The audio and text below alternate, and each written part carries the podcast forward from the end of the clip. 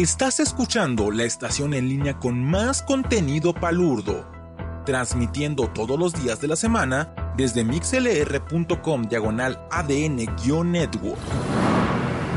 Bienvenido a ADN Network, el código geek que nos hace diferentes. Felices desmadrugadas. Y para todos los que me escuchan en México, en esos momentos deben estar celebrando el grito de independencia porque es la noche del 15 de septiembre, empezando con el 16 en la madrugada y dependiendo del meridiano a la altura de lo que es el hemisferio donde te encuentres, pues a lo mejor ya estás listo para irte a buscar un menudito porque estás todo crudo por andar salvando tan temprano o apenas estás a punto de empezar a tirar cohetes como venganza a esos pinches perros que te están ladrando todo el pinche año y dándote lata, pero ahora sí, hoy, hoy, ay, ay, pobrecitos, hoy no, ay no, que los lastimas. La manga que... Ah, no, perdón, quise decir... ¡Viva México! ¡Viva! ¡Viva México! Eso quise decir. Sí, sí, sí, sí, sí, sí. Y de una vez lo voy diciendo que yo hablo más rápido que ese güey que va a dar el grito y que seguro va a decir ¿eh? que hay muchas cosas que celebrar, ¿verdad? Muy bien, damas y caballeros, yo soy Seth Cosnar, por si todavía no les cae el 20, y esto es una emisión especial, quisiera decir patriótica, pero pues no, ni al caso, porque la vera verdad ni me acordé que era hoy, de lo que es Filme, Tinta y Sangre, donde hablamos de pues algunas obras de terror en lo que son los cómics, los mangas, los libros, las películas de terror, aunque eso se lo llamamos más para eh, desde abajo, pero aquí pues hasta mangas, ¿verdad? Y animes y cosas estilo, cosas enfermas que me gustan por allí. Anyway, Anyhow, anyhow, anyhow, y ya pueden ver que ando pocheando. Pues, curiosamente, soy el podcaster que vive en Los Ángeles soy el que menos anda usando palabras en inglés así pocheando. ¿Se han dado cuenta? No voy a decir nombres, pero pues un saludo al coreano de los inmamables. ustedes ya saben, ustedes escuchan podcast y van a ver que hay, no sé, yo creo que por la misma globalización hay personas usando un montón de modismos y palabras en inglés, ¿no? Siendo de habla hispana. Pero lo curioso es que se me hace simpático que yo soy el que debería estar todo pocho hablando, mezclando los idiomas y no lo hago porque pues fuchi, guácala, eso no va. Y bueno, ya después de dos, tres tarugadas que no van al caso, vamos a dar la bienvenida a las personas que están acompañándonos en esta emisión especial, a un canitorri. No, ya la es que sí, estoy celebrando desde antes, entonces ya se me subió el tequila. va de una vez, vez se da cuenta porque pues esto es editado. Eh, un canitoni, Nosferatu, con una H después de la F, eso es Nosferatu, hay que decirlo así, con el tono de Transilvania. Ah, ah, ah. Carlos de la Cruz, Janus G, Nerazzurro, y este que está en Argentina, si mal no recuerdo, y y pues yo mero, ¿no? Pues, pues, con todos somos, somos pocos, pero somos bien chingones. Y ustedes que están del otro lado de la pantalla, pues les agradezco que estén haciendo este esfuerzo para estarme escuchando en vivo. Y voy a tratar de hacer que valga la pena. ¿Y por qué no transmitiste ayer, Cosnar? Muchos se han de preguntar. Pues porque la verdad estuve bien cansado. Todo el fin de semana me trajeron trabajando como un esclavo y no me daban dinero.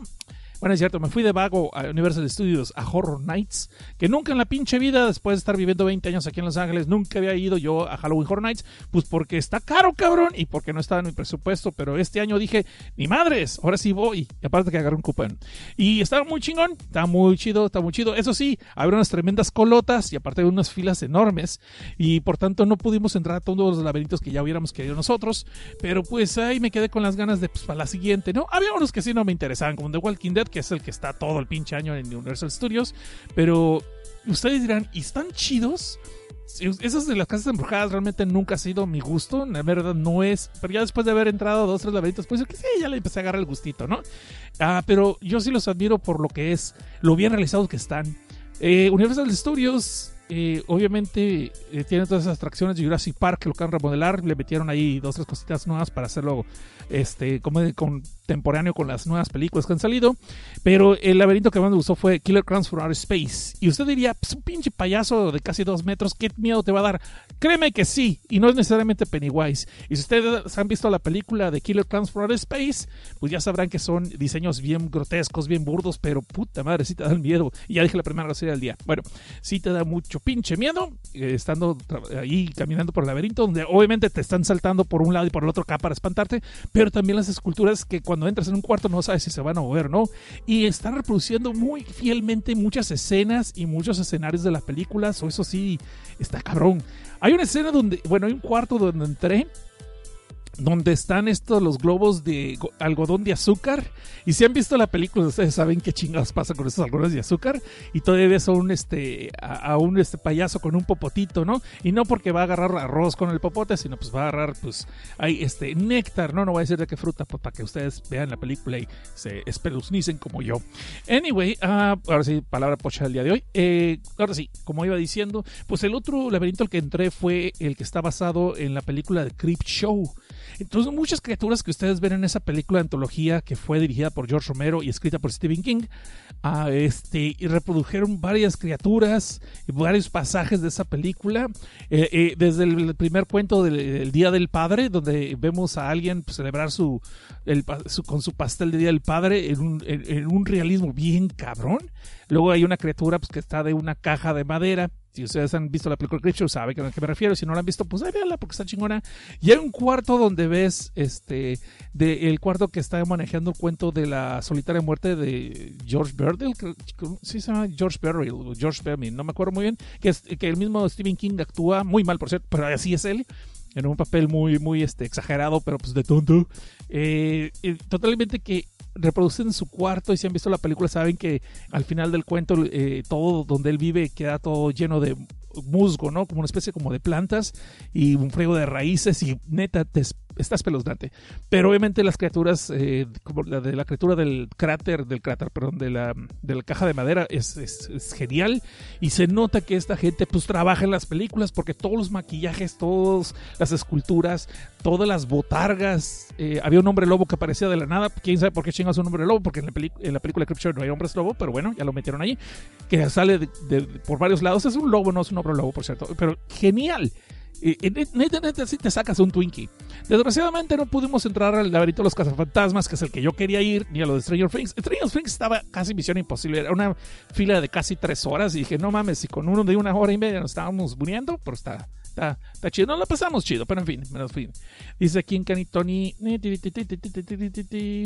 Dice, ¿no te encanta que la gente del centro de México, como Guadalajara, diga soy bilingüe y te quedas como que, ¿por, como, ¿por qué o para qué? ¿Eh?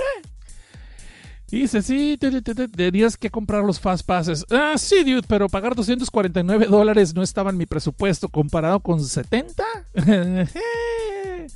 Bueno, usted puede solucionar eso para que Cosnar compre un Fastpass la próxima vez yéndose a patreon.com, diagonal desde abajo. Es culpa de un canitoni que estoy haciendo el mensaje porque pues, él, me orilló a hacer este comercial ahorita. ahí va. Sí, así ya saben, pues si usted con su donación desde un dolarito le bailo el perrito. No, no es cierto. Desde un dolarito puede apoyar este, este mugre proyecto inconsistente. Que yo que mucha gente ya rajó leña y se fueron pues porque pues, no sacaba yo podcast. Gracias, gracias. El apoyo, luego, luego, no es cierto. Es broma. Ustedes sabrán por qué. El caso es que de todas maneras se agradece a las gentes que nos apoyan en el patreon.com diagonal desde abajo. Y usted puede desde un dolarito apoyar. Y pues chance así, como dice un canitoni, pues me podré comprar un Fastpass para el próximo año, ¿no?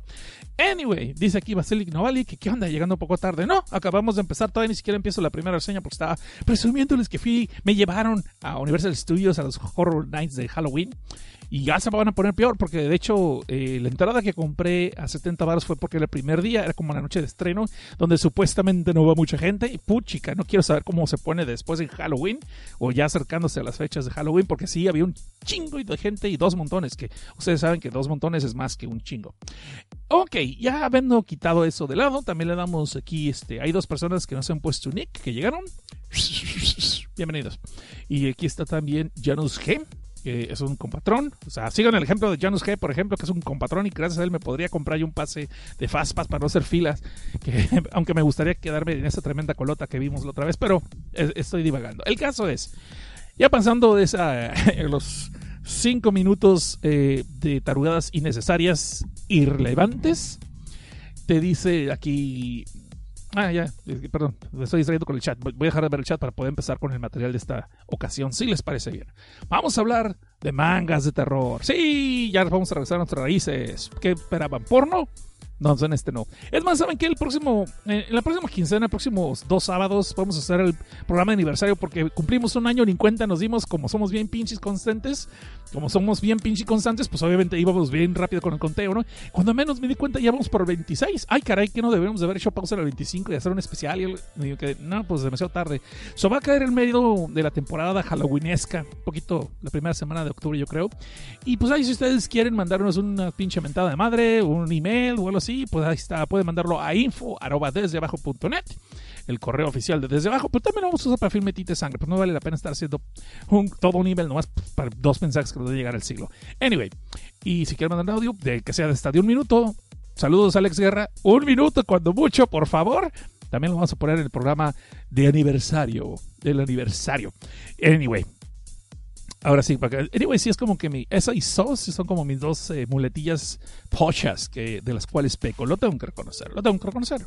Pero, güey, 20 años de vivir en Estados Unidos, creo que hablo muy bien todavía español. No se me ha olvidado todavía. Y bueno, eso sí. Anyway, vamos a... Y dale, dale con esa palabra. Muy bien, vamos a empezar. Tenemos tres autores el día de hoy. Y no sé si vamos a empezar por el clásico de la casa, que yo creo que ya se han de mencionar quién es, porque empieza con Jun y termina con Ito, como que está chiquito este Jun, pero podemos dejarlo mejor para... vamos a poner en medio como un sándwich y vamos a empezar con otra obra que también está muy interesante. Y vamos a empezar con esta obra que se llama Kuda no Gotochi. Y eso suena así como esos animales virtuales que te daban en un pinche llavero, ¿no? Y que tenías que estarles alimentando carta porque si no se morían. Este, que también era muy buen cock blocker, porque a, una novia que anduve en esos días le regalaron un Tamagotchi y a cada rato nos interrumpía cuando estábamos en mero abrafaje pasando al siguiente nivel. Y yo creo que lo hizo adrede, mi suegro que le regaló ese Tamagotchi a, a, la que era mi novia en ese entonces. Y, yo fui entonces, lo primero que aprendí es cómo aplicarle la eutanasia a los Tamagotchis. Y vaya que fui exitoso, tanto así que después dos, tres amigos me preguntaban cómo hacerle para que también a esos no les están regalando esas madres, ¿no? Y bueno, yo le hubiera regalado un Pikachu, aquí tienes tu Pokémon. Agárrame la Pokémon. No, es cierto. Todavía no estaba de moda eso. Está, vamos a, ya, debemos dejar de, decir vulgaridades. ¿Y dónde estaba? Ah, sí. Kudan no Gotochi. Y esta obra es traída a ustedes gracias a los compatrones. No, cierto. Es traída a ustedes por Jun Watanabe, que este señor también es el creador de un manga que se llama Rrr. Y no les estoy presumiendo, me estoy haciendo una garrita de gatito así. No, es un boxeador. Y así se llama RRR. No sé si por un lado viene un George o un Martin. A ver quién entendió la referencia. Pero el caso es que es de un boxeador y así se llama RRR. Y también hizo eh, el manga montage, o sea, montaje, que es algo así como de, detectives, como tipo thriller, seinen, es lo que estuve investigando, no lo leí, no me pregunten, es todo lo que sé. Y bueno, en esta obra pues vemos que van por, el, por una vereda tropical japonesa, en un carro rentado, es un grupo de estudiambres, ¿no? Pero de esos que se ve que ya tienen prospecto y como que es, están en sus últimos años de la universidad y andan todos entre los 22 y 23. O sea que ya pisan, ya cochan, ya no tienen que andarle de... Supuestamente ya no viven con sus papás, teóricamente. Pero si fueran mexicanos estoy seguro que sí, serían bien pinches ninis. Pero no es el punto. Está el que ese grupo de estudiantes van en su carrito rentado, como dije, y eso es importante, por eso lo estoy diciendo. Eh, van por la vereda tropical japonesa y pues ahí van, ¿no? Pues están echando sus planes que para la próxima vez se juntan una lana, se prostituyen, grupo por el estilo, pero pues ahora sí se ponen las pilas y se van pues fuera del país, ¿no? A sus últimas vacaciones, en el próximo curso, sus próximas vacaciones de verano, pues porque ya Chole estar paseando nomás por la vereda tropical japonesa, ¿no? Pues ya se la saben de hecho y al revés. Es más, hasta con los ojos vendados andan manejando, pues porque ya andan medio aburridos de que se la conocen muy bien. Y pues ahí podemos conocer a estos personajes, donde pues nuestro protagonista es clásico, Loser, que de todos sus amigos es el único que todavía no tiene prospectos de empresas que lo puedan contratar una vez que salga de, de no sé si el vato estaba estudiando ciencias de comunicación o un, un mayor en, en, lo que es artes o cosas inútiles por el estilo, no sé, psicología. Pero el caso es que todos los demás, pues ya se ve que tienen bastantes entrevistas de empresas exitosas para eh, un, buen prospecto de trabajo saliendo de, de, estudiar. De hecho, unos antes que gradúen ya están a punto de pensar de salirse de la escuela y ponerse a chambear, pues porque le están llegando ofertas medio jugosas, ¿no? Y el caso es que aquí conocemos entonces a este compa que se llama Sujimoto Ikaru. Vamos a decirle Ikaru por, cuestiones fáciles, ¿no? Y, y les digo que es el clásico, pues esta carita y todo lo que quieras, pues sí se ve que trae toda la actitud de un loser. Tanto así que pues ni puso ni para la gasolina en este viaje. Y tal vez pues no es su culpa. Vamos a dejarlo así porque me sentí identificado con el loser este. Entonces, vamos a dejarlo que no tuvo chance, pero él sí quería, ¿no? Y todos sus demás amigos podemos ver, como dije, que tienen una idea pues, más, más o menos más clara de su futuro. Pero para esto, como dicta el cliché, pues este loser tiene una novia que se ve que está re guapetona y que también se ve medio exitosita, pero pues por alguna razón pues anda con este vato, ¿no? Que se llama Chizuru. Y entre ellos pues tenemos al vato que se ve que es el nerdo del grupo, que se llama Shinji, y no es el güey que le anda diciendo que se suba a la pelirroja, digo que se suba el robot, pero pues este se ve que sería menos onzo. Este sí le hubiera entrado al, al, quite. Pero bueno, también tenemos a Tatsumi, que es el clásico vato que después de unas cuantas jarras ya anda bichi por todos lados, y anda ahí enseñando sus miserias. Y pues tiene a Yumi, que es la clásica peor es nada. O más bien, es la clásica que se nota que quieren los dos, pero pues nunca se dice nada, pues porque japos, ¿no? Tienen que pasar como 40 episodios para que de previa se tomen la mano y se digan que se, se, gustan. Punto y aparte. Ahí tenemos al Jota, que es el clásico vato así como medio zen, medio mediabundo, acá, tranquilo, el relax. No sé si está fumando cosas raras, pues siempre está bien relajado, lo cual es medio raro, sobre todo para lo que sigue después de esta historia, pero me estoy adelantando. Y está la clásica persona que se cree muy kawaii, hablando en tercera persona sobre ella misma y pues se llama Mai, ¿no? Y no es como las gaviotas de Finding Nemo que dicen Mai, Mai, Mai. No, pues esta chava siempre habla de sí misma, en vez de decir yo creo, dice Mai cree, que no sé, están como retrasados mentales estas personas. Pero bueno, me estoy divagando. El caso es que este grupo de nipones van por allá y este, y de repente, pues se les ocurre tomar un atajo, porque ni siquiera saben para dónde van, pero si quieren llegar más rápido, ¿no? Y entonces que estaban buscando que el lugar a donde van, supuestamente le están reclamando que anda manejando, que ya ni siquiera el GPS está ese lugar, que a dónde caramba lo están llevando, y pues el otro tiene cara de pervertido, capaz que el problema no es de que para dónde lo llevaron, sino para dónde vienen, y el que se sepa si se lo entendió. El caso es de que este grupo, pues anda allí perdidos en la carretera, y en una esas que andan sonceando, eh, por andar buscando en el GPS la locación correcta, pues de repente que le madres le pegan a algo o a alguien en el camino, ¿no? Y se ve que el carro hasta se patina, se resbala, se ladea, se va por un lado, se estampa con un este árbol que se atravesó muy pendejo. Y pues después salen del carro pues para ver si ninguno de ellos se lastimó. Y pues ven que no, no, pasó nada, nomás eso sí, el carro que estaba rentado pues ya les van a cobrar la aseguranza hasta de las llantas y los tornillos porque se ve que sí le dieron un trancazo bien fuerte en la parte del frente del carro. Y pues estos ni tardos y perezosos van a ver este qué es lo que atropellaron, ¿no? Pues para ver si hay aseguranza o si se pueden pelar gallo antes de que llega la policía.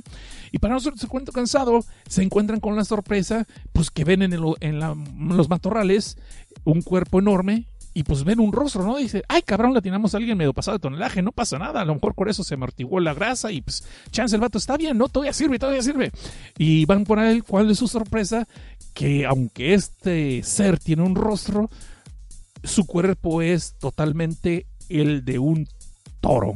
No sé si el vato le ponía los cuernos o algo por el estilo, pero el chiste es, me voy a ese chiste fácil. El caso es de que encuentran esta criatura que es un cuerpo de toro o de vaca con un rostro humano y sácate un Twinkie, que esta persona abre los ojos y les empieza a hablar. No, pues para pronto que presentas, aquí aplican la de no witnesses y cada quien de los, de los este, cuates del, grupo de por sí iban con unos palos no sé para qué, o con quién negras intenciones, pero aquí nos queda muy claro que no quieren nada de testigos y no quieren ser demandados y empiezan a aplicar la de, sea, que llegaste, socio, y como a practicar como si este vaca con cabeza humana fuera una piñata o algo por decirlo, le empiezan a dar trancazos, ¿no? Hasta donde ven que ya pues ya ni resuella ni se mueve.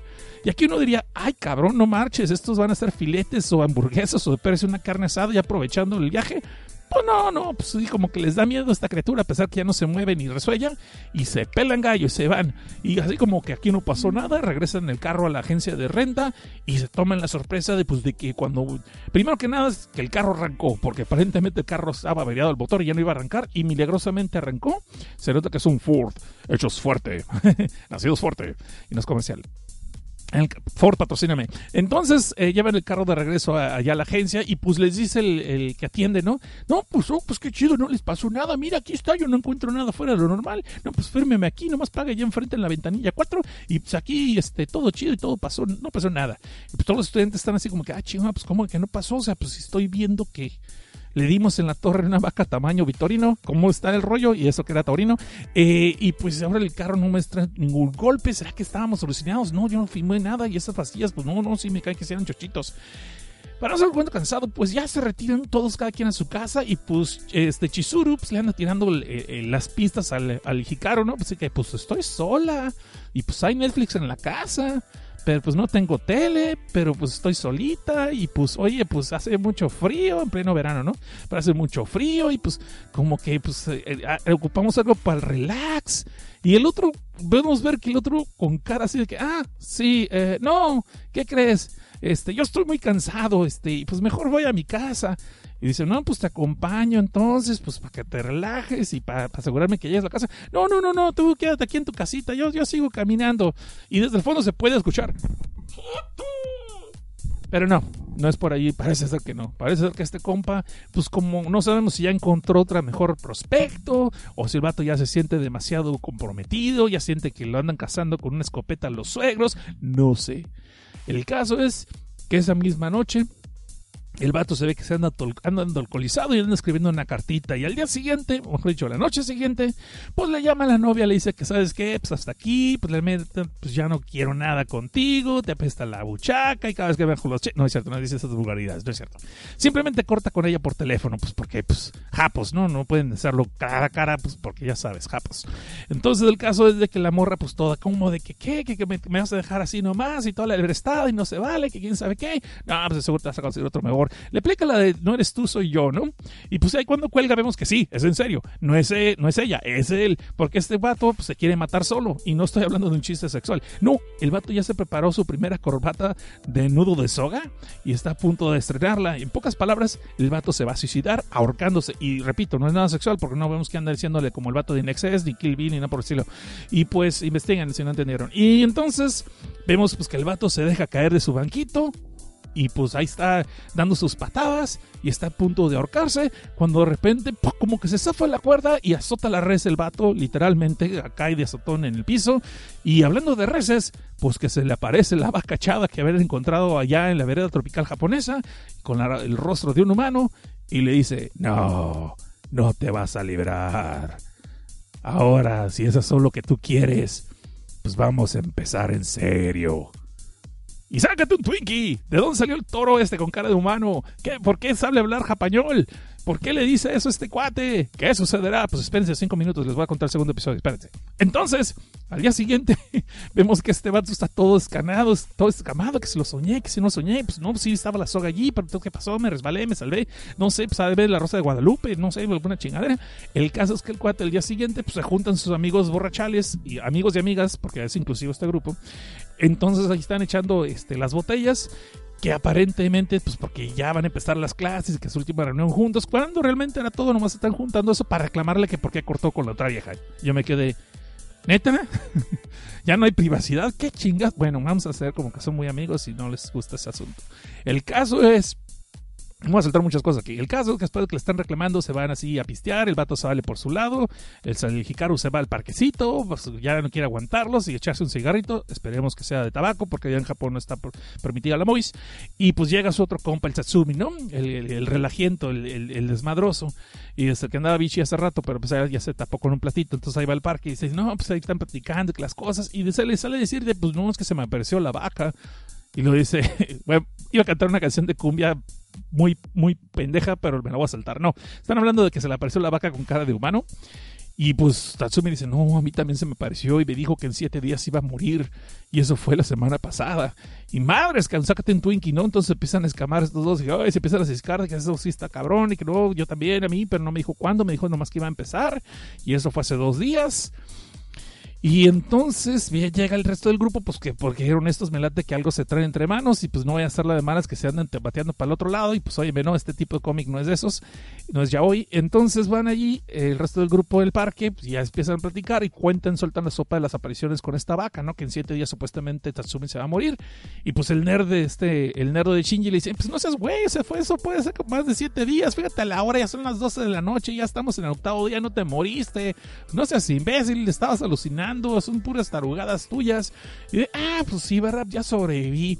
No, pues aprovechando el viaje, se levanta, cae todo con ánimos y con bien resuelto, pues porque quiere volver a vivir y pues se le queda viendo a, una de las chapas del grupo, se llama Yumi. Y pues le dice, no, ¿sabes qué, Yumi? Pues desde hace mucho rato que tú me traes langueteando las banquetas, me traes muerto, me traes así a tus pies, y lávate las patas, por cierto, pero luego me traes muerto a tus pies, y pues quiero ver si, si considerarías la oportunidad de, de darme las manos, y, y digo, digo, seas mi novia, chingado, pues ya no supe qué decir, digo, seas mi novia, y la otra clásica japonesa, pues, ay, este, pues no sé, déjame pensar, pues se ve que a huevo que sí, pues se ve que está toda mojada la pantufla, y pues en todo puto eso, cuando este vato por fin le va a decir, no, sabes qué, pues quiero contigo. Madres, cabrón, se cae el reloj y le da en la cabeza como tipo Final Destination. Y pues no hay gore, no le saca todos los cerebros, porque a lo mejor no había en ese lugar algo, pero le tuerce la cara y se ve que se le torció todo el pescuezo. El cabrón queda acá como una obra de surrealista de esas, no sé, Picasso, lo que sea, güey. Quedó jodido el vato. Y pues hasta ahí les paro de contar porque si les sigo ya me cabo toda la todo el manga, ya que nomás tiene 15 episodios hasta ahorita. Ya conté como el episodio número 2 o el 3, creo. Y pues resulta ser que sí, sí hay este, una maldición. Y después investigan qué chingados es sobre este. Ah, pues el vato se muere, por cierto. No lo Por si no les quedó claro, muere. Lo llevan al hospital y lo meten en un quirófano. Y según esto le van a salvar la vida. No sé cómo pueden salvar una torcedura de pescuezo cuando te dan 180 grados la cabeza. Pero lo intentaron, ¿no? Y pues obviamente después dicen, ¿saben qué? Pues este cuate ya pasó mejor vida. Ya lo cargó el Pennywise. Y bueno, aquí se dan cuenta que sí hay algo de, real en esta maldición y empiezan a investigar de esta criatura y resulta ser que esta criatura es un Kudan, que es un monstruo yokai, o sea, entiendes, es un yokai, pues, como le dicen allá los monstruos este, de las leyendas de Japón, y que este se supone que nada más se les aparece a la gente para profetizar cosas buenas, pero pues que si alguien ha cometido así un pecado grave, pues se los carga el payaso. Y pues acuérdense que estrones cuando recién salen del carrito después del accidente, lo primero que hacen es darle matanga al yucan, al Kodan, perdón. Y pues obviamente eso no está muy bien visto en el mundo de los animales espirituales. Por tanto, nos queda claro que en siete días cada quien va a empezar a ver su muerte. Y bueno, hasta aquí les podría contar. Sí les podría contar más, pero neta si lo hago, entonces pues les voy a expoliar todo. Y neta sí vale la pena que lo lean. Va muy bien. Eh, hay unas decisiones muy chidas, hay unas decisiones muy pendejas, pero sí lo veo fácilmente esto como una película tipo Fall Destination, pero pues así con, con la leyenda japonesa, ¿no? De lo que es este este animal, el Kudan. Y se me hizo chido. A mí me gustó mucho, la mera verdad. Eh, los personajes me hicieron interesantes, aunque son muy clichés también. O sea, el clásico buena onda, el nerdo, el, el, el, vato relax, eh, los novios que se ve que se quieren, pero pues por alguna razón no pueden decírselo. Y pues los novios que ya ves el vato anda tratando con ella al principio, que también tiene una historia de trasfondo chida. Pero también tiene otras sorpresas que no les voy a contar aquí porque no es la sección de spoilers. Y bueno, entonces esta es la obra de Jun Watanabe, eh, Kodan Nogotochi, y, y, sigo que hacen esto como Tamagotchi, pero bueno. Eh, entonces de aquí vamos a pasar al primer promio, al primer promo, perdón, y le seguimos con filme Tinta y Sangre. Prepárense porque vamos a hablar una obra bien extensa de Junjito. Y si ustedes están poniéndome chats, pues no los puedo leer porque se acaba de apagar la pantalla y no quiere regresar a la vida. So estoy echando esto así como a piloteaje de, de, de, ojo de buen cubero. Y regresamos de esta promo. Y regresamos. Estamos aquí otra vez en esta misión especial de filme, tinta y sangre. Yo soy su querido humilde anfitrión, Seth Costner. Y pues aquí estamos entonces. Uh, vamos a pasar con la siguiente obra. Y nada más denme un segundito nada más. Que no funciona este Sí, entonces vamos a darle como que vamos a seguir con la siguiente obra. Esta obra se llama eh, Smash y es una colección de cuentos de Junji Ito. Así que ustedes para imaginar que esto vamos para largo. Está entonces eh, en este lado, pues les voy a contar. Es una colección de cuentos que sí está muy eh, irregular de una les voy diciendo. Muchas personas me dicen de que son cuentos que están en otras, que fueron separados en otros libros como de relleno, luego los juntaron pues para darle un poquito más de, contenido. Y en lo personal se piensa que no son tan malas, tan malas. No, de hecho sí, hay muchos cuentos buenos. Pero hay otros que ya los había eh, leído anteriormente como de relleno, como está diciendo, por parte de la parte de Bis. pero bueno, en fin. Entonces, vamos a pasarnos a lo que es el contenido de este, de este manga. Y así brevemente les voy a contar más o menos de qué va cada cuento, pero no les voy a contar toda la historia, sino pues cómprenlo, pues para eso están en las librerías. Este me llegó de Amazon la semana pasada y es en serio. Muy bien, entonces vamos a hablar del primer cuento que es The Blood-Sucking Darkness, o sea que la, la oscuridad chupa sangre. Y uno diría, ay caray, ay qué sabroso, qué rico, pero no, es algo así más. Resulta que esta chava, pues eh, un novio con el que andaba, pues la truena, pues porque ya no está atraído por ella, ¿no? Y pues eh, porque supuestamente ya tiene unos kilitos de más y podemos ver claramente que la chava está en muy buena forma, nomás que el vato pues anda de payaso y no encuentra cómo zafarse la pobre morra. No sé si la morra era muy encajosa, muy pediche o simplemente no no sé. Pero el caso es que la morra quedó toda obsesionada porque sí quería supuestamente este vato y queda obsesionada pues que la cortó por gorda según esto, ¿no? Aunque podemos ver que de gorda no tiene nada. Digo, se nos hace gorda cuando la vemos, pero no está hablando de su cuerpo. Entonces, esta morra empieza a obsesionarse, a hacer dietas, pero dietas que de verdad funcionan. Empieza a tomar Herbalife, pero es que existe en Japón. Empieza a hacer ejercicio. Y pues después llega la segunda etapa que todos conocemos y odiamos ver, que es la bulímica, vomita todo, ¿no? Que trae, vomita cuando traga. Provechitos están ustedes comiendo cuando están escuchando esto. Sorry, pues la historia, a mí no me ven. Y pues la morra anda cada vez más flaca y flaca y flaca. Y obviamente empieza a debilitarse, ¿no? Y conforme van pasando los días, ella cuando duerme en las noches empieza a tener estas pesadillas muy raras donde constantemente va caminando sola por lo que es, eh, pues supongo yo que por la, por la calle, en una oscuridad tremenda y de repente se empieza a ver una lluvia roja, que podemos descubrir que es una lluvia de sangre. Eh, constantemente tiene este sueño, pues no sabe por qué. Y pues ahí, en uno de esos días, conoce a un vato que es un compañero de la escuela, pues el clásico morrillo que nunca le ha hablado, pero que supuestamente siempre quiso con ella. Y pues aprovechando que ahora sí está bien flaca y demacrada y que ya nadie la pela, pues ahora sí puede estar como de mi nivel. Y pues va y le tira el can, ¿no? Contrario a todas las reglas japonesas que se tienen que tardar tres años para decirle siquiera que le gusta. Este vato pues, se la avienta porque ya está viendo que está muy flaca, capaz que ya no llega ni siquiera para el siguiente cumpleaños. Y pues para no se lo cuento cansado, la morra le dice que no, que pues no está, este, ella no está interesada en, andar con nadie, pues porque está gorda todavía, está obsesionada con su peso. Y este vato dice, no, pues te voy a demostrar que yo te quiero y voy a hacer una dieta igual que tú. Y podemos ver que al rato también el vato está todo flaco, flaco, desnutrido, chupado, ojeroso y sin ilusiones, como decía la canción. Pero pues usted diría, ay, qué lindo, se está rifando por ella. Sí, pero la vieja le vale madre, sigue sin pelarlo. Y pues el vato sigue haciendo su lucha y la morra sigue teniendo esas pesadillas cada vez más reales de la lluvia de sangre. Y pues hasta aquí les voy a contar, porque si quisiera contarles, pues ya voy a contar al final y pues no es este el rollo de eso, ¿no? El caso es de que este compa, pues, este, pues anda demostrando su amor y se lo demuestra, pues, ya, hasta ahí voy a decir. Entonces ahí nos pasamos a lo que es a los fantasmas de la hora estelar, Ghost of the Prime Time. Eh, en este cuento conocemos a nuestro prota, que como que siempre como que anda así, pero con cara de fuchi, cara de, ah, órale, qué chido. Y pues no se puede reír nunca, ni aunque le cuenten los mejores chistes. Sí, ni siquiera cuando está tratando de ver a este, no sé, ya, el, güey que les gusta a ustedes. sí, entonces, eh, su amigo que está cansado de estar robiendo todo marguetas, pues decide llevarlo a un show de stand-up, donde supuestamente en este club hay muchos artistas eh, nuevos, no reconocidos, pero que están subiendo a la fama y que aquí es donde muchos fueron descubiertos y pues este, hicieron sus mejores actos, ¿no? Para cuando fueron descubiertos. El caso es de que este les toca ver a un dúo de unas chavas, pues que empiezan a hacer sus chistes, pero podemos ver que pues, la mera verdad, por más que le intentan, sus chistes están bien salados y pues nadie se ríe en la audiencia. Hasta que de repente, ya cuando llevan como 10 minutos y están a punto de sacar ese bastón para jalar del escenario, empieza a reírse uno de la audiencia, ¿no? Y empieza a reírse, pero machina, acá todo pulmón, hasta casi, casi tosiendo. Y de repente otra persona el escenario empieza a reírse también. Y después empieza a reírse otro. Y, el prota y sus amigos se quedan, ay, no marchen, de seguro son paleros porque no están tan. Y empieza a reírse el amigo, que no puede contenerse y está riéndose con todos los chistes que están contando estas muchachas en el escenario.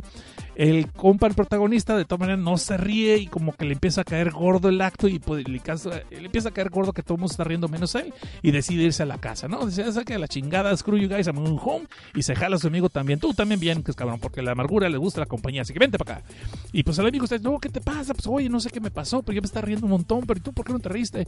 No, pues es que yo soy Darks. Bueno, no dice eso, pero dice, no, es que yo mi vida he visto muchas cosas que pues me dejan así amarguetas, ¿no? Y por eso siempre vivo en la oscuridad. Sí, pues o sea, soy Darks, vilmente.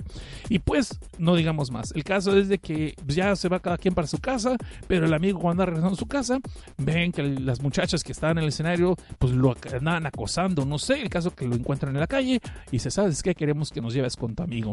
Y, para pronto pues van a la casa de este morro del protagonista y pues le deciden hacer, eh, preguntarle pues cómo estuvo el rollo que no te gustó nuestro acto y por qué no te reíste.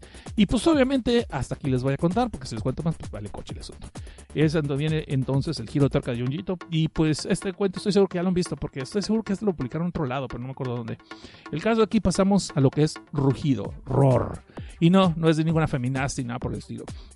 Esto trata de dos compas que van a, una expedición por las montañas, por el bosque, y pues muy sope se pierden, pues porque pues, japos, ¿no? Este, entonces, supuestamente el GPS, la brújula les falla, la brújula anda orientando para todos lados, no, no pierde el norte literalmente la, brújula, y para no ser cansado, de repente se escucha eh, en medio del bosque un montón, un río con un cauce muy, muy este, ruidoso, ¿no? Muy estruendoso. Y se van a asomar al río que estaba a su mano derecha, por cierto, por pura casual, casualidad chichesca. Y pues resulta ser que les toca ver una tremenda corriente correr por el río, donde están siendo arrastrados un montón de pedazos de casas, animales y aparte humanos y gente de todo tipo. Y de repente se ve que está pasando como si hubiera sido una inundación o que se hubiera roto una presa o algo por el estilo. Un montón de agua corriendo, pero machino, una corriente tremenda con este río y justo cuando esos compas de repente voltean para ver si pueden encontrar alguna soga, alguna rama, desapareció todo lo que es este, eh, todo lo que habían visto del, del, agua y las gentes. Pero lo peor del caso es que inclusive el cauce del río está totalmente seco. No hay pistas de que hubiera pasado por allí. Así como que al principio se queda muy sacado de onda, pero pues ya no les queda de otra. Como es muy tarde, pues ya no piensan en más. A lo mejor fue una alucinación porque están perdidos. Deciden acampar. Y ahí acampando, hablamos, hablan ellos de, un poquito de su vida cada quien, vamos conociendo los personajes, pero no va a ser ninguna cosa de aquí. Y después, el día siguiente, que siguen caminando por la cuneta del río, dice, porque no quieren quedarse con la duda qué es lo que pasó pues vuelven de repente en la caminata, eh, caminan por un buen tramo y todo seco, como si no hubiera pasado nada, y de repente empiezan a escuchar otra vez el agua se les deja ir, ¿no? Por todo lo que causa del río, pues se levantan en friega, justo a tiempo acaban de salir de lo que es la canaleta, cuando vuelve a caer toda una tremenda, un cuerpo de agua tremendo, otra vez con un río con una corriente muy dura, y otra vez están viendo las personas y las casas y los animales siendo arrastrados, pero cosa curiosa que estos morros se dan cuenta que están viendo a las mismas personas que vieron el día anterior. Y pues hasta aquí les voy a contar, pues porque, pues, porque ya, Cosmar. Y de ahí pasamos a lo que es Earthbound. Que eso, híjole, ese sí le encontré un poquito aterrados, arraigados, creo que la palabra mejor dicho. Sí, aterrados de tierra, no de terror. Este, arraigados, creo que es la palabra más este, correcta. Donde de repente por todo el país de Japón empiezan a aparecer personas que se quedan inmóviles por completo y algunos de ellos se quedan en unas posiciones muy extrañas, uno con los brazos estirados hacia el cielo, como si quisiera hacer un Genkidama, nadie ha dicho que Dragon Ball no es real, ah, que esas cosas no sirven, pero bueno. Entonces, en vez de andar buscando las esferas del dragón, se debería poner a trabajar para cumplir sus deseos, pero punto de parte, ¿no? El caso es de que ahí empieza a aparecer una persona, luego dos, luego tres, por todos los partes de Japón, así regados, donde no tienen aparentemente nada en común estas personas. Sin embargo, todas tienen esa característica de que no, eh, no se mueven.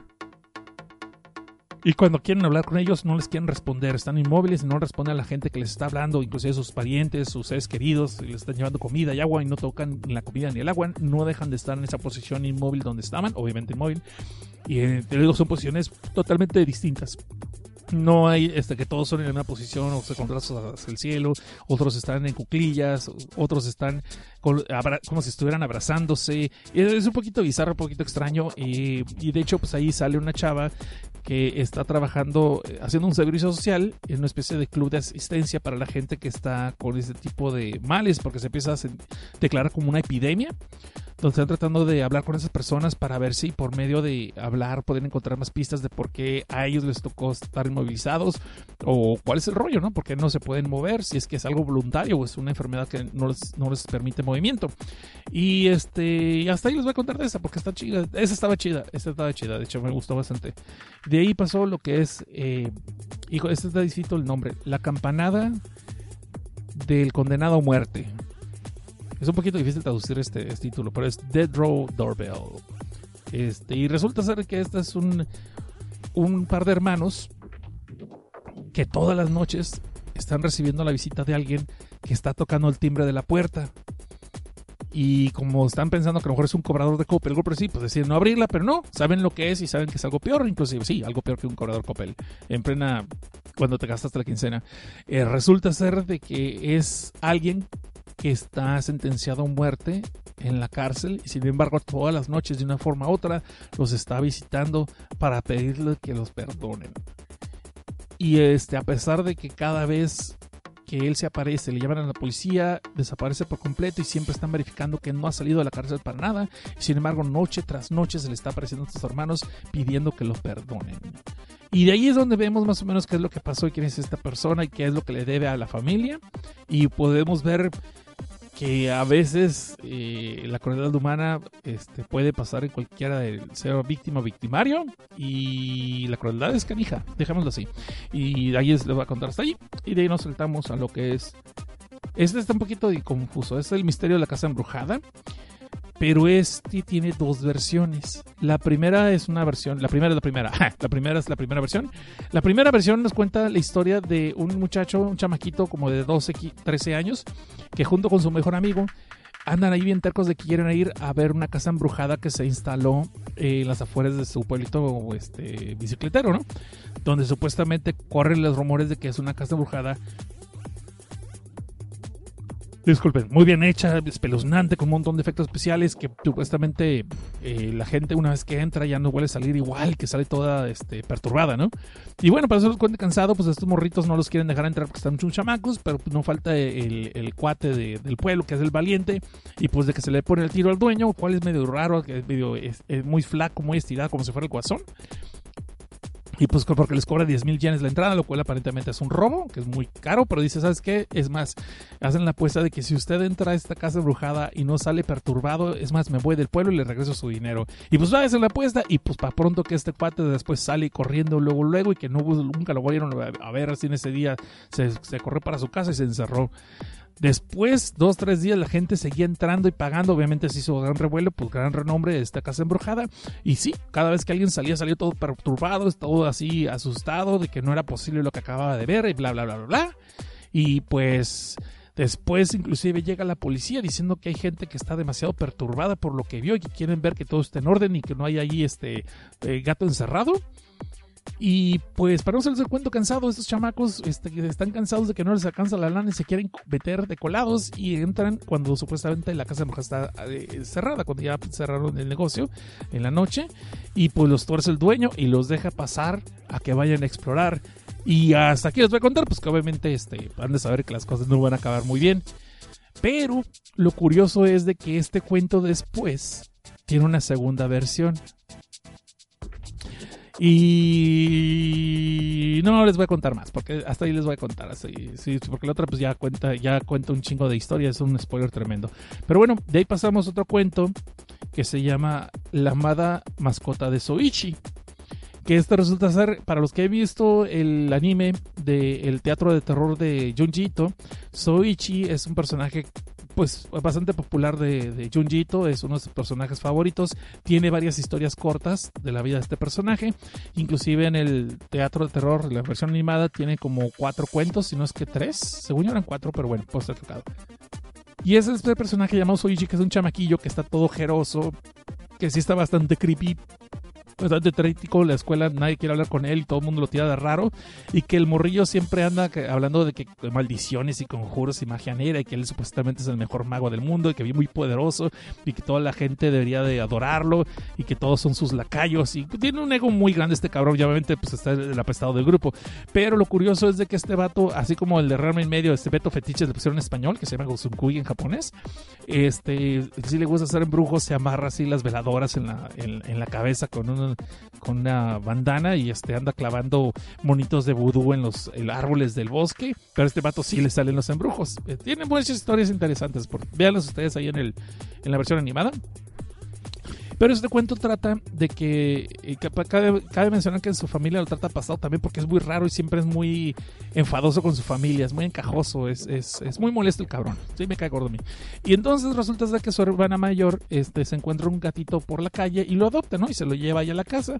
Y pues al principio todo el mundo está fascinado con el gatito, pero Soichi es el que no le gusta el gato y el gato no le gusta a él tampoco. De hecho, le hace fuchi y no se le quiere ni acercar porque pues Soichi es un sádico y se ve que lo quiere torturar. En una de esas, Soichi este, lleva una lleva a la casa el cadáver de una serpiente que se encontró en la calle, de que la habían atropellado, y la empieza a usar como juguete para el gatito. Y el gatito, todo inocente, pues sabes, pinches gatos no saben nada. Está, jugando con ella y hasta le pega un mordisco a la serpiente. Y a partir de entonces, el gato empieza a mostrarse con una, una conducta muy extraña y hasta se empieza a ser como muy cariñoso con Suichi, pero es cada vez más salvaje, está tirando más pelo, está arañando todas las paredes y pues hasta aquí les voy a contar. Muy bien. Entonces, después de este cuento que les acabo de decir, y es que me tengo que apurar porque tenemos que hablar de otra, de otra obra muy larga todavía. Eh, déjenme ver aquí. Permítanme un segundito. Lo que pasa fue que estoy usando con dos dedos esto y, les voy a dejar con la idea de qué chingados me estoy refiriendo con que estoy usando con dos dedos. para que deje volar su imaginación, ¿no? Y este, les estoy diciendo que el Suichi tiene varios cuentos y eh, eh, está curioso. Es, un personaje que muchas personas les gusta. Junjito tiene eso de que tiene algunos personajes que luego los anda cruzando sus historias. Y si vieron la versión animada, sabrán a qué me refiero con el último capítulo, creo que era de donde cruzó a Soichi con esta Fushi, que es esta modelo tétrica. Muy buena historia, por cierto, la de la supermodelo. Ah, pero bueno, estoy divagando aquí. El caso que cuando tengan oportunidad, denle una leída a sus cuentos. Y de ahí que nos pasamos al siguiente cuento que es en el Valle de los Espejos, Mirror Valley. Este cuento me encantó, me gustó, muy chingón. Resulta ser que cuenta la leyenda de que había un pueblito, más bien, había dos pueblitos que los dividía un río. Eran originalmente la misma población que por alguna razón donde ellos vivían originalmente, en el pueblo donde ellos vivían, los empezaron a tratar de pestados porque eran muy, este, muy conflictivos esos compas. Entonces los fueron acabando corriendo vilmente y estos compas se acabaron asentando en el río. Y después empezaron a tener broncas entre ellos y se dividieron. Entonces fueron, eh, se llevaban tan mal que se ponían apodos y ya se les quedó ese nombre, ¿no? De esos pueblitos, que era la puerta del infierno y la puerta trasera del infierno. Y de repente, por alguna extraña razón, estas personas empezaron a. Y literalmente se estaban haciendo mal de ojo porque se miran todos mal encarados. Y que no, es que estos güeyes apestan, son bien jotos y todo el rollo. Y los otros, no, esos güeyes apestan porque pues les gusta por allá. Lo cual no tiene nada de malo, cada quien sus gustos, pero simplemente estaban tratando de apestados uno al otro. Ya, señores que son del otro bando, por favor, tranquilos. No estoy nada contra ustedes, estoy contando que estos dos se llevan de la chingada. Es lo que quiero decir.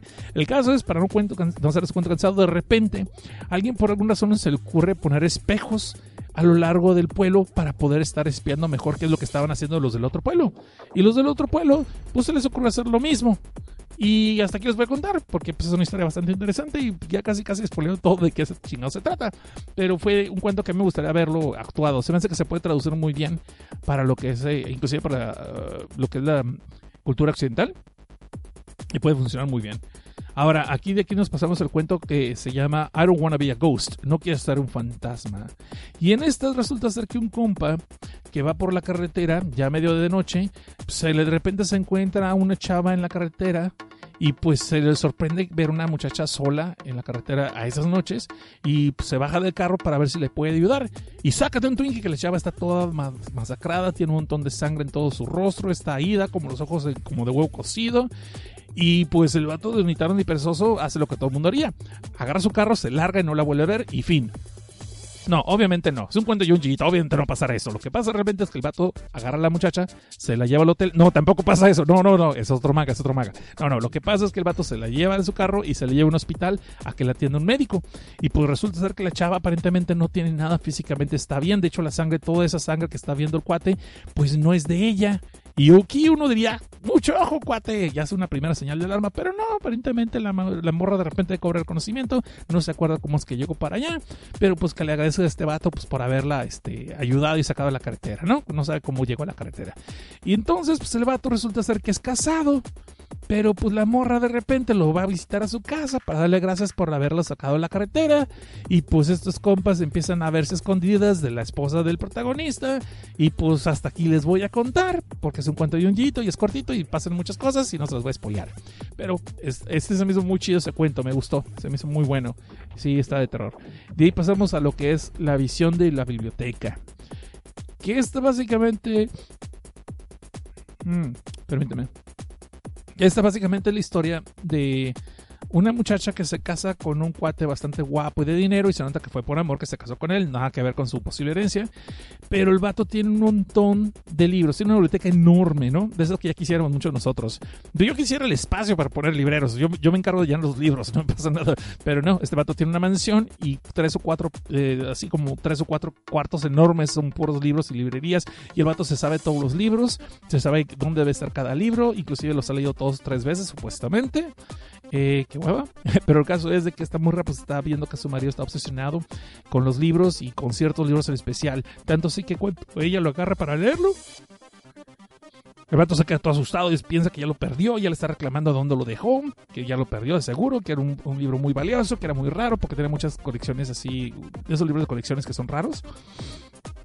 Y pues total que este vato se empieza a obsesionar con los libros demasiado, con la biblioteca, conservarla, ¿no? Y que tienen que estar todos en orden.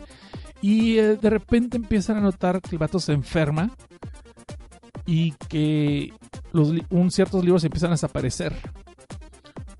Y el vato está tan obsesionado con recobrarlos que empieza a recibir la visita de alguien que se los empieza a recitar. Y hasta aquí les voy a contar. ¿Ok? Muy bien. pasamos entonces al siguiente cuento que es la espléndida canción de la sombra. Este, eh, este es el que se me hizo medio, ah, qué chido, pero eso los voy a contar rápidamente. Básicamente es de una chava, que la protagonista del cuento, que va por la calle y en la calle misma está una otra chava tocando la guitarra, de esas que se ponen así, se ponen, ponen esa en el suelo, se ponen a tocar una guitarra y empieza a cantar puras canciones de amor que ya las hubiera querido Paquita, la del barrio, ¿no? Que rata de dos patas, y este está cantando que te odio, que me dejaste y me dejaste bien dejada y puras cosas por el estilo, ¿no? Pero está así cantando todo pulmón, gritando y como reclamos y todo, pero eso sí con mucho ritmo, hasta bien, con un bien arreglados, arpegios, todas las chingadas y hasta requintos, ¿no? Ya estoy estoy seguro que por ahí alguien ya, se, ya la grabó y está sacando su versión cumbia y una versión acá de synthwave. Pero el caso es de que esta morra, pues eh, la protagonista sigue caminando, pero se le queda grabada esa canción. Y por más que quiere, no se le quita de la mente la canción. Y sigue, sigue, sigue. Tanto así que ya no puede dormir, ya no puede descansar. Y las cosas se complican cuando la morra de repente, por una razón, sale el estrellato, empieza a salir en la televisión y en los radios. Y empieza su única canción a sonar demasiado, donde más gente empieza a obsesionarse con la música, con esta canción. Y y pues hasta aquí les voy a contar. Y sí, porque ya iba a decir muchas cosas, perdón, perdón, perdón, ya casi casi me pasaba de lanza y contaba el resto, ¿no? De la historia. Y bueno, el último cuento de esta colección se llama Smash. Y este, si ustedes vieron la versión animada del el teatro de terror de Junjito, eso yo creo que ya saben cuál es. Smash trata de que un compa le está presumiendo a su amigo que acaba de regresar de un viaje eh, de Sudamérica y que le casi casi se juega la vida para traer un jarrito de néctar. Es un jarro de néctar que los nativos de esa área de Sudamérica, nunca dicen de dónde, eh, lo guardan con mucho recelo, pero por alguna razón se lo decidieron regalar. Y que le dejaron que la condición es de que por más que disfrute este néctar, no se tiene que mostrar que lo está disfrutando, tiene que disfrutarlo escondidas. Lo cual es un poquito extraño y quién sabe cómo está el rollo. Eh, entonces, a su amigo pues le comparte un poco del néctar y el otro lo prueba y es como una especie de jalea que es muy deliciosa y obviamente se ve que le encanta, que está súper eh, deliciosa. Tanto así que después este compa ya no puede comer ningún otro alimento porque le sabe horrible, le sabe mediocre y ya no le da ningún tipo de gusto, ninguna, ningún tipo de comida. Lo peor del caso es que cuando él después quiere más, su amigo eh, obviamente ya mucho más receloso, no le quiere dar nada. Se, después él con otros amigos se mete a escondidas para robarse el jarrón y ven que su amigo ha desaparecido. Sin embargo, en la pared del departamento de su amigo ven una mancha muy extraña estampada en la pared. Y hasta ahí les voy a contar. Ese lo pueden ver, esa es la versión animada, está, está en uno de los cuentos de la versión animada de Junji Ito, del cine de teatro. Y está suave, me gustó. Es el que tal vez a mucha gente no le gustó por el final la resolución, pero a mí se me hizo como que para un cuento de terror eh, está muy bien. Y más porque no te explican 100% las cosas.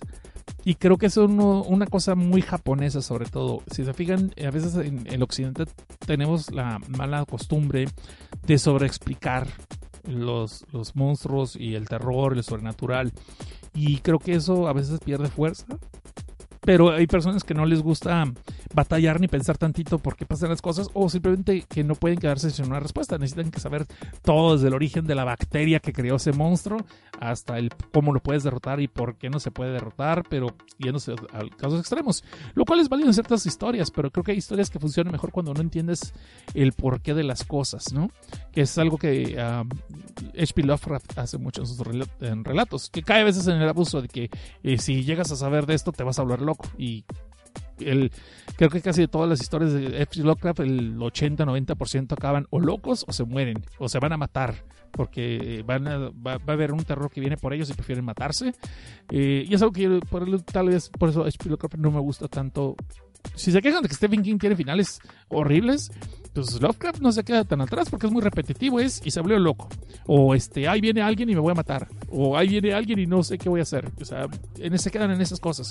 Y cualquiera que haya leído H.P. Lovecraft creo que me puede dar la razón. Bueno, vamos a pasar a otra este, sección de, de promos. Y ahorita regresamos. Esto es Filme Tinta y Sangre con la versión edición especial. Y regresamos. Esto es Filme, Tinta y Sangre en su edición para insomniacos eh, de domingo por la noche. Y sí, sí, sí, sí. En vez de estar dando gritos, estamos dando gritos, pero muy distintos acá de este lado. Quisiera pensar que estamos dando gritos de terror, pero snaps. Conmigo narrando qué chingados les va a dar miedo. es la desventaja de ser su tío Cosner, la botarga del terror, como dicen algunos. Y hasta ahí la vamos a dejar. Bueno, entonces vamos a pasar con el tercer manga de esta emisión.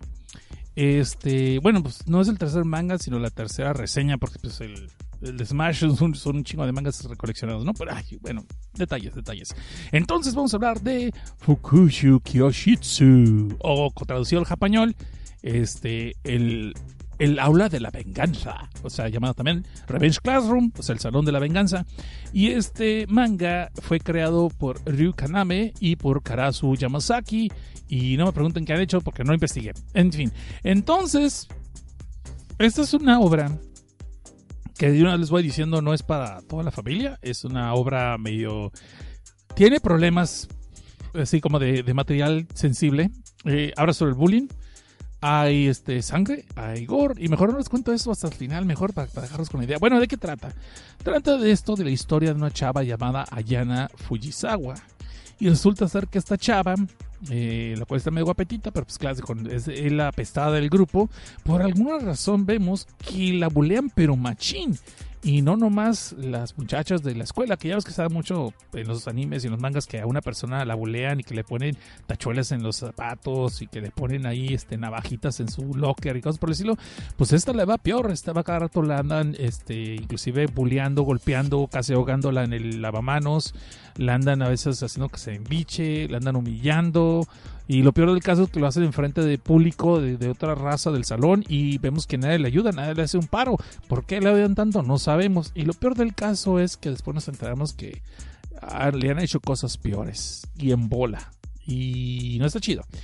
Pues resulta ser entonces que esta morra podemos ver por medio de su narrativa de que la chava de alguna razón no sabe por qué empezaron a bullearla de un tiempo para acá, que inclusive las que eran sus amigas se empezaron a separar, dejaron de hablar y que algunas de ellas inclusive se juntaron con las que la bulleaban y ahora es parte del grupito que la bulean, que, que la golpean y la maltratan, pero que ella decidió desde un tiempo para acá nomás dejarse, pues porque no poniendo resistencia, como que se enfadan más rápido y la dejan ya en paz más rápido.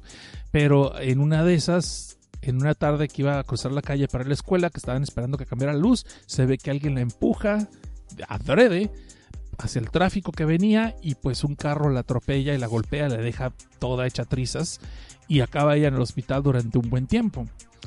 Y en vez de que alguien fuera para ir a atenderla o alguien fuera para obviamente supongo que alguien estuvo sacando celulares y subió todo esto a YouTube sí pero me refiero que nadie fue a visitarla al hospital y cuando regresó a las clases después de un tiempo de convalecencia se da cuenta que lejos de que alguien demostrara algo de remordimiento le dejaron todo rellenado a su escritorio de que ojalá se hubiera muerto que es una basura que porque ya porque no se quita la vida que nadie la va a extrañar y chingada y ya sabes de los clásicos bullies que, que ves tú en estas horas de anime no que sí están así medio pesados que yo supongo que hay algo de, cierto todo esto, y, pero también a veces digo, ay, no mames, pues son chingaderitas, ¿no?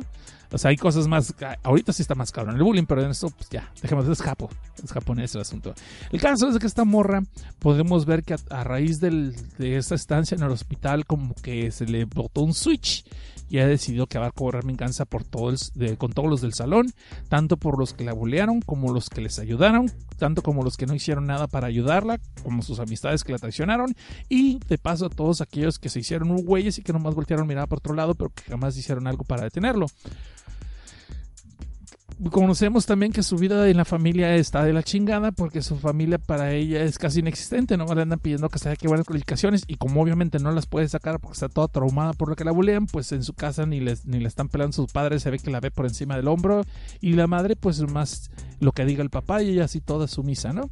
Este y pues ahí hasta ahí les puedo contar lo que es el personaje en sí de ella, pero de ahí podemos ver cómo ella empieza a por medio del bullying, le siguen bulleando todo este tiempo y ya se sigue aguantando porque empieza a hacer un plan de cómo vengarse de cada uno de ellos y empieza a explotar las debilidades de cada uno y les empieza a tender trampas para que pues ellos solitos se metan en el pie y acaben mal.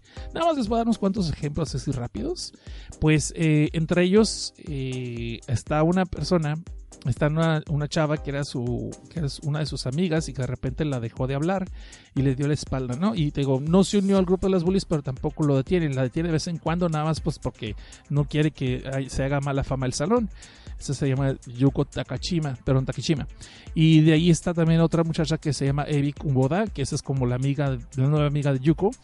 Y pues entre ellas lo que empieza a ver, eh, las empieza a seguir a Yana y se da cuenta que Yuko todas las tardes eh, saliendo a la escuela, en vez de irse a las otras clases que toman para prepararse para la universidad, que le llaman cram school en Estados Unidos, eh, de repente ella se va de pinta. Llega a una estación de metro, se cambia por la ropa, se maquilla y se va a los clubes, ¿no? Pues y así donde no debería estar ella porque es menor de edad y pues se la lleva ahí todos los días.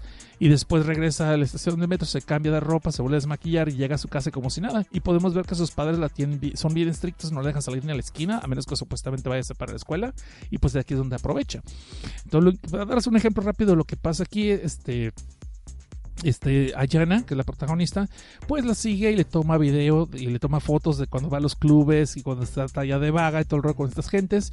Y pues después se la manda a, sus padres. Y cuando llega esta chava de su última salida, pues los padres en cuanto llegan la madren, pero se la madrean machín, cabrón. O sea, la agarran a madrazos. Nada de que te vas a la esquina ahí a pensar lo que hiciste o me pones a hacer, te me pones a hacer 300 planas. No, ni madres. O sea, la madrean cabrón, güey. Y este, podemos ver que la morra, pues no, no le va muy bien. Y este, de allí, eh, dejamos por un lado eso. Después vemos que eh, esta chava había de otros, otras dos morras que le andaban bulleando que le roban el dinero a, Yana. Entonces lo que a, Yana, perdón, y todo lo que ella hace es que se da cuenta que estas morras andan haciendo un unos trinquetes donde se ponen en los sitios de citas eso es para los vírgenes desesperados que no, ya no agarran nada ni no cachan ni un resfriado en febrero y metiéndose a, en agua con hielo. Eh, y señores así, eh, ya este, cuarentones o cincuentones que tienen familia, se ve que se ponen esos websites a andar de coquetas, a andarles buscando sacarles una cita. Y cuando van a hacer la cita, después de estas chavas se toman fotos con ellos, pero después los chantajean para sacarles dinero, cuando realmente pues, ni les dan las nalgas ni nada por el estilo, sino no, ni siquiera le entran al negocio del sugar daddy ni nada por el estilo, sino simplemente van, hacen como que van a ir a hotel con ellos y después les extorsionan pues, de exponerlos, ¿no? Porque son menor de edad. Y eso obviamente pues es cárcel. Entonces se ve que tienen este tipo de negocio y Ayana lo que hace es de que entonces conociendo las identidades que ellos están utilizando, empieza a usar sus alias en dos websites distintos y empieza a trabajar como, comportándose como si fuera una de ellas en un website y contactando vatos que andan urgidos y que se ve que son medio salvajones. Y por el otro lado, anda pareciendo parecer como uno de los prospectos eh, clientes que pueden chantajear, pero pues como una persona bien nice y todo el rollo, ¿no? Y pues ahí es donde, ay, me dan ganas de contarles cómo se ponen las cosas porque están feos lo que se pone después. Y eso no es todo. Después vemos que hay otra morra que eh, la hace su cómplice. Pues que la, clásica chava calladita que no se junta con nadie, pero que no rompe ni un plato. Y le empieza a lavar el cerebro que tú me tienes que ayudar. Porque tú sabes que me bullean a mí. Pero si me llega a pasar algo y yo me voy a la escuela, ¿a quién crees que van a bullear después? Entonces mejor ayúdame para ponerse un estate quieto. Total, no va a ser nada grueso.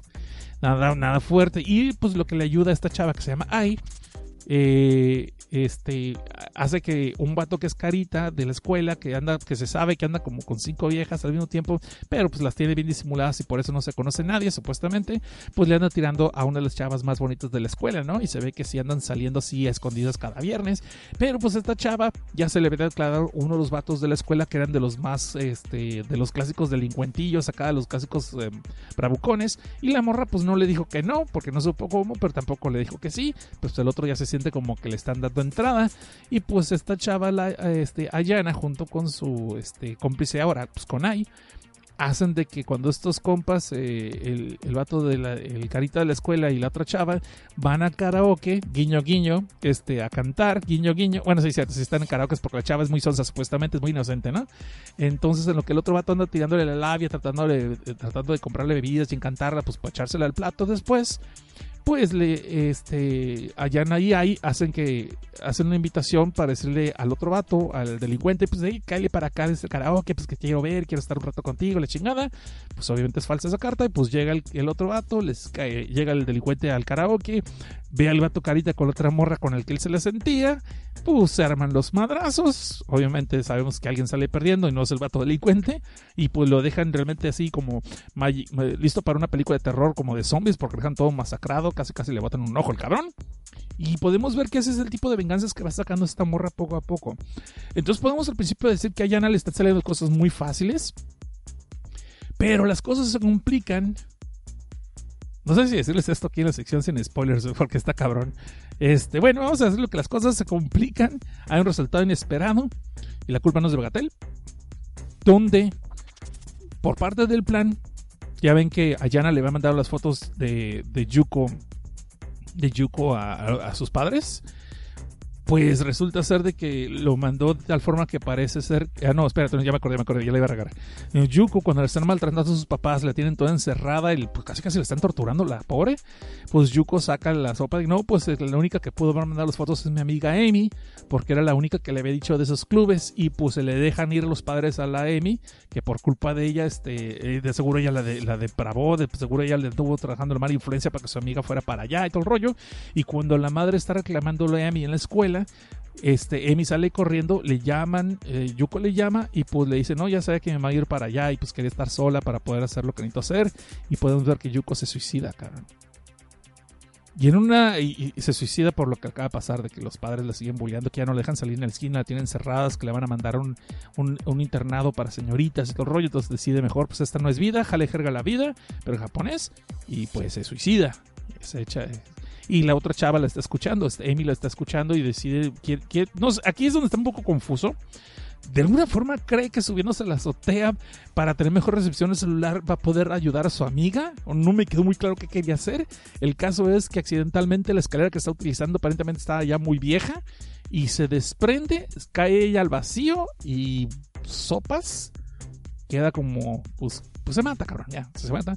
Y es donde Ayana, este, Ayana se da cuenta que su venganza se le salió de las manos un poquito, pero lejos de sentirse con algún resentimiento, dice, bueno, pues me están facilitando las cosas, vamos por el que sigue. Y hasta aquí les voy a contar. Hasta aquí les voy a contar. Nomás les voy a decir que aparentemente al principio uno diría que las cosas están saliendo muy bien a Yana.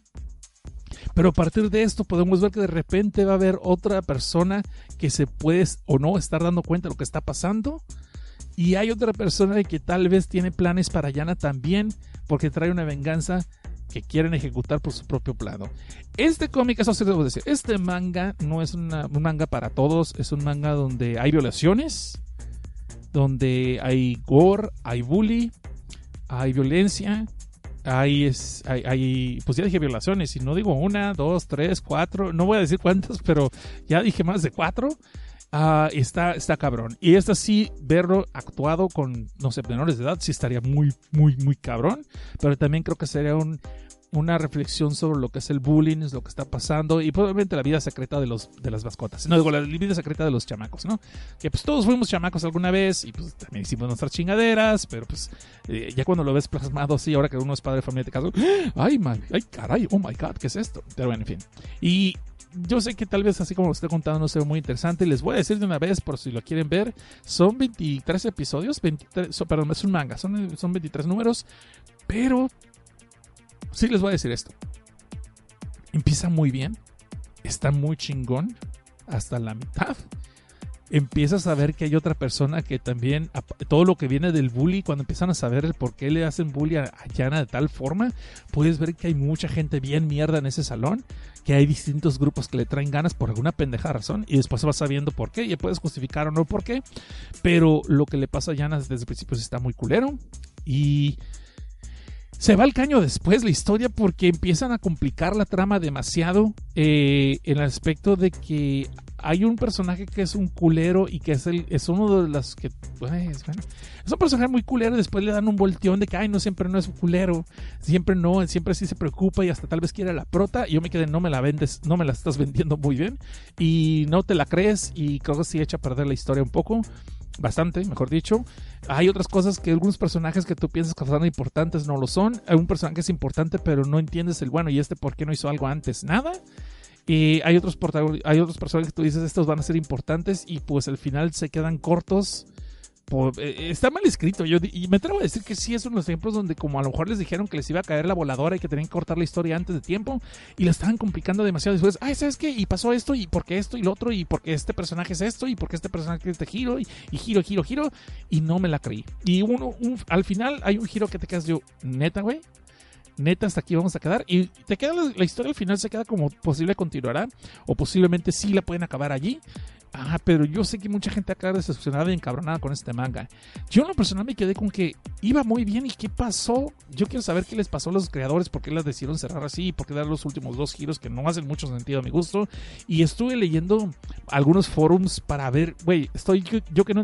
Porque hay unos giros tan raros que hasta te hacen pensar, güey, me salté algún número, o sea, no lo leí en orden, hay algo que no algo que no que, me salté y no lo leí o qué chingados o no entendí algún diálogo o qué. No está mal escrito así con, todos coinciden con lo mismo. Está mal escrito eh, el dos tres personajes que de repente cambian 180 grados y no no son una forma orgánica no te convencen. Y por el final que es un final abierto sí deja mucho la reflexión sobre lo que es el bullying y responsabilidades, porque en este cabe mencionar que en este universo eh, los adultos son básicamente cómplices del bullying eh, porque ignoran, se hacen ciegos, entonces por tanto en vez de detenerlos son los que no lo promueven tal vez, pero lo permiten y por tanto existe y sigue existiendo y al final los deja con esa moraleja de que si realmente nadie hace nada pues va a seguir aflorando y pueden crear personas casi tan violentas como la, víctima se puede volver un victimario mucho más violento inclusive que los originales, lo cual pues obviamente no está chido pues porque pues, vienen con resultados muy violentos y no nada sexuales Y es, a mí me gustó, el, fíjate que no he hablado del dibujo de todos estos. El de Junji sabemos que es Junji O si te gusta el dibujo de Junji te va a gustar Smash. Esta es una reflexión de las tres, de tres horas que estábamos viendo. De esta de, esta de, de Revenge Classroom, de Fukuchu Kyochu, Ah, perdón, uh, sí me gustó el dibujo, se me hizo que chido. Los, no son los clásicos mismos personajes que es el mismo pinche personaje, nomás con dos rayitos de pelo hacia arriba o hacia abajo para diferenciarlos. Hola, como los de Videogro Live, por cierto. Que me gusta mucho Videogro Live, me gusta mucho Masako Katsura y su estilo, pero pues, seamos honestos, pinche mona, es la misma mona, nomás le cambia dos, tres pelitos a uno y ya estuvo. Pero el mismo rostro, o sea, no, las facciones no cambian. Y ese es el problema. Aquí no, aquí sí hay mucha variedad. Y fíjate que hay muchos que se salen del molde. Como que después de tres ratos de estar leyendo mangas, ya encuentras como que son los mismos actores en distinta película. Se me explico por el estilo del diseño personajes, pero aquí sí es un poquito más cambiado. Pero pues también caen en ciertos eh, vicios y tropes, ¿no? O sea, lo que sí noté también es que este dibujo, el, el, dibujante en esta obra, hay muchas veces que por alguna razón les dibuja una raya en el centro de, del rostro, pero o sea, horizontal como si tuvieran un antifaz Sí, y no es que los sombríe, que lo ponen sombreados o que no se le ven los ojos, que es otra, otro, otro estilo de dibujo en los mangas que me gusta, cuando un personaje te da a entender que está con, con problemas o con conflictos o que está triste y que no se le ven los ojos, se me hace chido eso. Bien utilizado, claro. Pero aquí no, aquí de repente les dibuja una raya eh, horizontal en medio del rostro y me quedo yo, güey, se le olvidó borrar la línea cuando estaba haciendo el croquis o qué chingados. Y no, lo hace tan seguido que te quedas tu güey, está haciendo dread, pero no le encuentro el por qué. No es ni siquiera un sombreado ni nada. Y, lo estoy mencionando porque se me hace como que salta mucho, porque no es un personaje 2, sino que son de repente cualquier personaje le puede tener esa raya y no le ves una razón de ser. Entonces no sé si será el sello de este dibujante o, o qué onda. Pero bueno, los personajes, algunos me gustaron mucho, otros se vieron chidos. Las venganzas que empieza a hacer Ayana al principio se me hicieron muy bien, muy elaboradas, muy sencillas, porque está utilizando las mismas debilidades de los personajes, ¿no? Y si hay unos que sí son medio, ah, o sea, como que muy, ay, pues qué fácil tú eso, pero, o qué, casualidad que todo le sale re bien, pero ya como empiezas a ver que tiene una especie de aliados y cómplices, ya como que ya te la crees más. sí, si es posible, pues porque hay alguien. Y, y te la crees que son muy naturales, porque así como empieza a explotar las debilidades de sus enemigos para trampearlos vilmente, para que caigan por su propia mano, también a sus cómplices los tiene agarraditos de la mano por una razón o por otra. Pero pues eh, es una especie de... No es telenovela tal cual, pero sí se empieza a hacer mucho drama, mucho conflicto que te digo, ok, esto es por lo que viene. Y está bien un poquito de drama aquí y aquí para darle contexto a los personajes, pero ya después de un rato casi como que, ah, no. Y te digo más sobre todo por el cambiazo de un personaje que se llama, eh, se llama Ren Así como que no me la creí el por qué el cambiazo de, de página de ese compa. Pero bueno, hasta aquí lo vamos a dejar entonces. Esto es el día de hoy, lo que es nuestra eh, emisión de filme Tinta y Sangre. Espero les haya gustado. Las vías de contagio, como siempre, si por alguna razón me quieren seguir, estoy en arroba Seth Cosnar, tanto en el Facebook como en el Twitter, como en el Instagram. Este, también me pueden ustedes seguir en lo que es arroba Film Tint Sangre, en lo que es el Twitter, o Filme Tinta y Sangre en el Facebook. Denle like a la página si es que le gusta, aunque realmente no publico nada, pero denle gusto para que se sienta bonito que estamos haciendo algo. Y eh, pueden encontrarnos desde abajo.net en lo que es eh, la página oficial donde subimos los podcasts. Y si por alguna razón ustedes quieren apoyar este proyecto, aparte de que nos pueden apoyar dándole 5 estrellas en iTunes, corriendo la voz y recomendándonos, es la primera línea de ataque. Ustedes pueden hacer eso y se los agradeceré de todo corazón.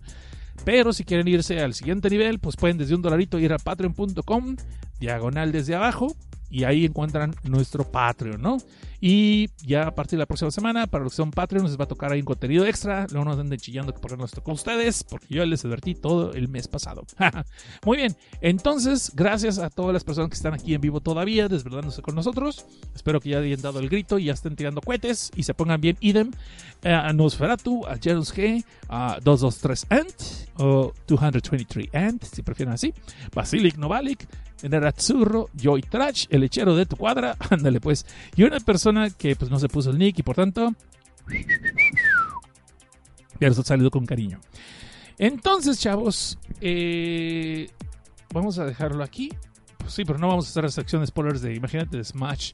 Pero si aguantan unos 10 minutos más, les aviento el spoiler o lo que vimos de lo que era Kudano Gotlochi y si quieren también les aviento un poquito de lo que son mis broncas con la, de Revenge Classroom. Pero vamos a poner a votación. ¿Quién quiere? ¿Quién quiere leche? No, no ¿quién quiere leche? Qué pendejada. Bueno, mientras ustedes deciden, vamos a dar el único, el único comentario que estuvo del episodio pasado de Filme Tinta y Sangre, que viene por parte de Geeko, que dice, buen programa como siempre, recomiendo Welcome to NHK. No es de terror, pero sí es algo que está bien retorcido, locochón. Ah, chingado, ese no lo conozco. Habrá que, habrá que verlo, habrá que verlo. Y vamos a dar gracias también a las personas que fueron allí a perfil de Evox y fueron con todas las ganas de meterme el pulgar. Y fueron Freddy, Aikaen, Carlos Deli Cruz, Sal Carpio, Alex Fernández, César Rivera Serrano, Will Hanso, Alejandro Dago M, señor Suki, Carlos Rabiela, Yuki Soto, César Ramos y Lulu. A todos ustedes, muchas gracias por haber llegado allí al Evox y meterme el pulgar y decirles que les gustó el programa. Pues ahí está. Dice la última, dice yo reparto. Ah, chingada. ¿Qué pasó, pas? Enti, bueno. Vamos a poner un programa rápido, nada más para hacer como que sí acabamos el, el programa. Y después de eso, pues nos vamos a la sección de spoilers. Ay, abuelito, tengo mucho miedo. Es viernes 13 y noche de luna llena. Y, se nos atravesó un gato negro. No te preocupes, Paquito. Estamos bien. No va no te acerques a esa casa. Dicen que en el sótano se hallan unos seres horribles y despreciables. ¿Cómo? ¿Vampiros? ¿Hombres lobo? zombies. Mucho peor, Paquito. Geeks Podcasters. ¡Ay, no! Sí, y como no tienen vida, en un podcast llamado Desde Abajo, les colean las películas a cuanticauto se le encuentre. ¿Y cómo puedes acabarlos, abuelito? No hay forma. ¿Y ¿Cómo puedes acabar con alguien que no tiene vida? Es imposible, Paquito. ¡Ay, abuelo, tengo miedo! No te preocupes, Paquito. Solo recuerda que no debes buscar en internet desde abajo.net. De lo contrario, hallarás reseñas, trailers y podcasts que podrían convertirte en otro geek que no tiene vida. ¡Ay, abuelito, ahora sí te la jalaste! Yo pensé que era en serio. Aquí tengo mi laptop, mira. Desde abajo, punto. ¡No! No, Paquito, ¿por qué, Paquito? Otra víctima más. Es que estaba chavo, se le hizo fácil. No, ustedes no hagan lo mismo. No vayan a desde abajo.net. ¡Sálvense!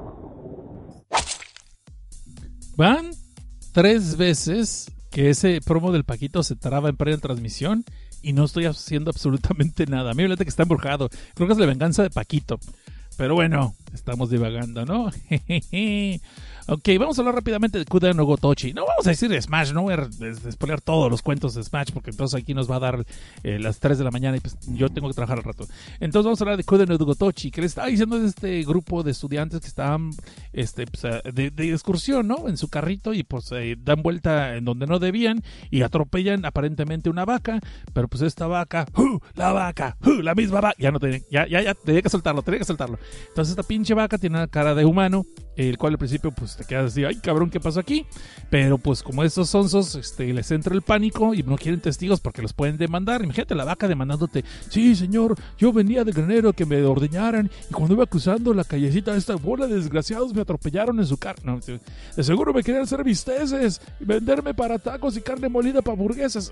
o hamburguesas. Pero bueno, el caso es de que estos cuates pues les entra el pánico y agarrándolo a trancazos, a palazos, acaban matando pues, a este animal, ¿no? Este noble animalito que después sabemos que es un Kudan, que es un yokai, pues es un monstruo de Japón, que supuestamente profetiza cosas buenas, pero pues, si alguien hace un pecado o se pasa de verdolaga, pues, eh, pues se lo carga el payaso, ¿no? Eh, hace como un castigo divino.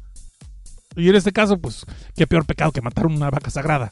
Pero bueno, el caso es que estos compas, estos estudiantes entonces, eh, en su vida cotidiana, sobre todo el protagonista, pues que dice, jale, jerga la vida y se quiere suicidar, pues eh, se le ceba, ¿no? Se, se rompe el acuerdo con la que se iba a ahorcar ese tipo de soga y se le aparece este animal, este Kodan, y que le dice, no, pues así no se vale. Ah, pues esas tenemos, pues vamos a empezar. ¿Quieres morir? Vamos a empezar entonces. Palabras más, palabras menos, ¿no? El caso es de que pues ahí Ahí saca el primer episodio donde se saca un twink este vato.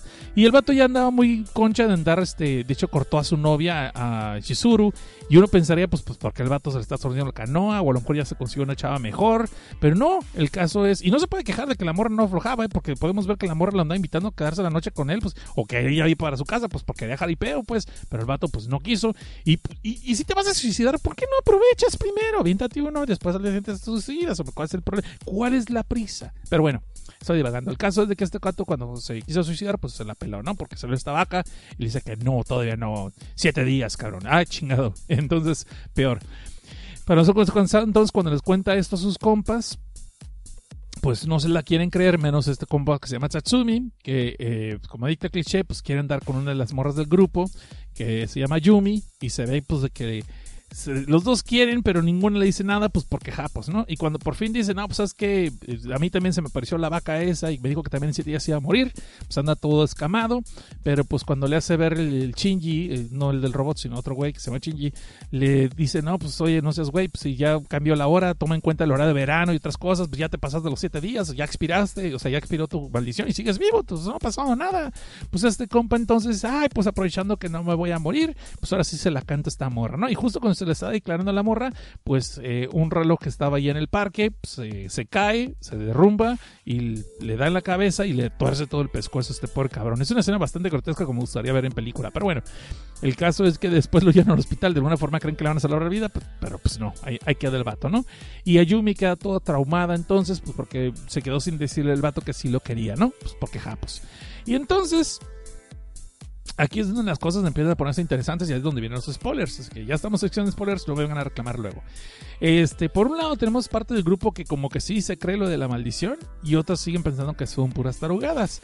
Pero este Ayumi que literalmente se queda con resentimiento de que pues no le pudo decir a Tatsumi que sí lo quería, no le pudo responder, aplica de que no, pues me mato y literalmente se avienta de la azotea de la escuela, eso sí bien romántico, pues se va a la escuela para ver el campo de fútbol porque su, eh, Tatsumi era un era futbolista, sí, eh, era era fuchero el vato eh, futbolero y pues esta morra este, decide vivir por última vez el campo de juego donde están sus demás compañeros jugando y acordarse cómo jugaba él y los taxis que se veía corriendo acá con sus, sus todas patotas peludas y decide aventarse al vacío. Entonces soy bien pinche romántico, yo me caigo así. Entonces avienta el vacío la morra y tú dices, ah, bueno, pues ahí estuvo, ¿no? Este, se mata sola, se le aplica la muerte en sus propios términos y la morra va y se estampa contra el suelo ¿Y cuál es la sorpresa de que no se muere, cabrón? Es más, ni siquiera sufre heridas graves.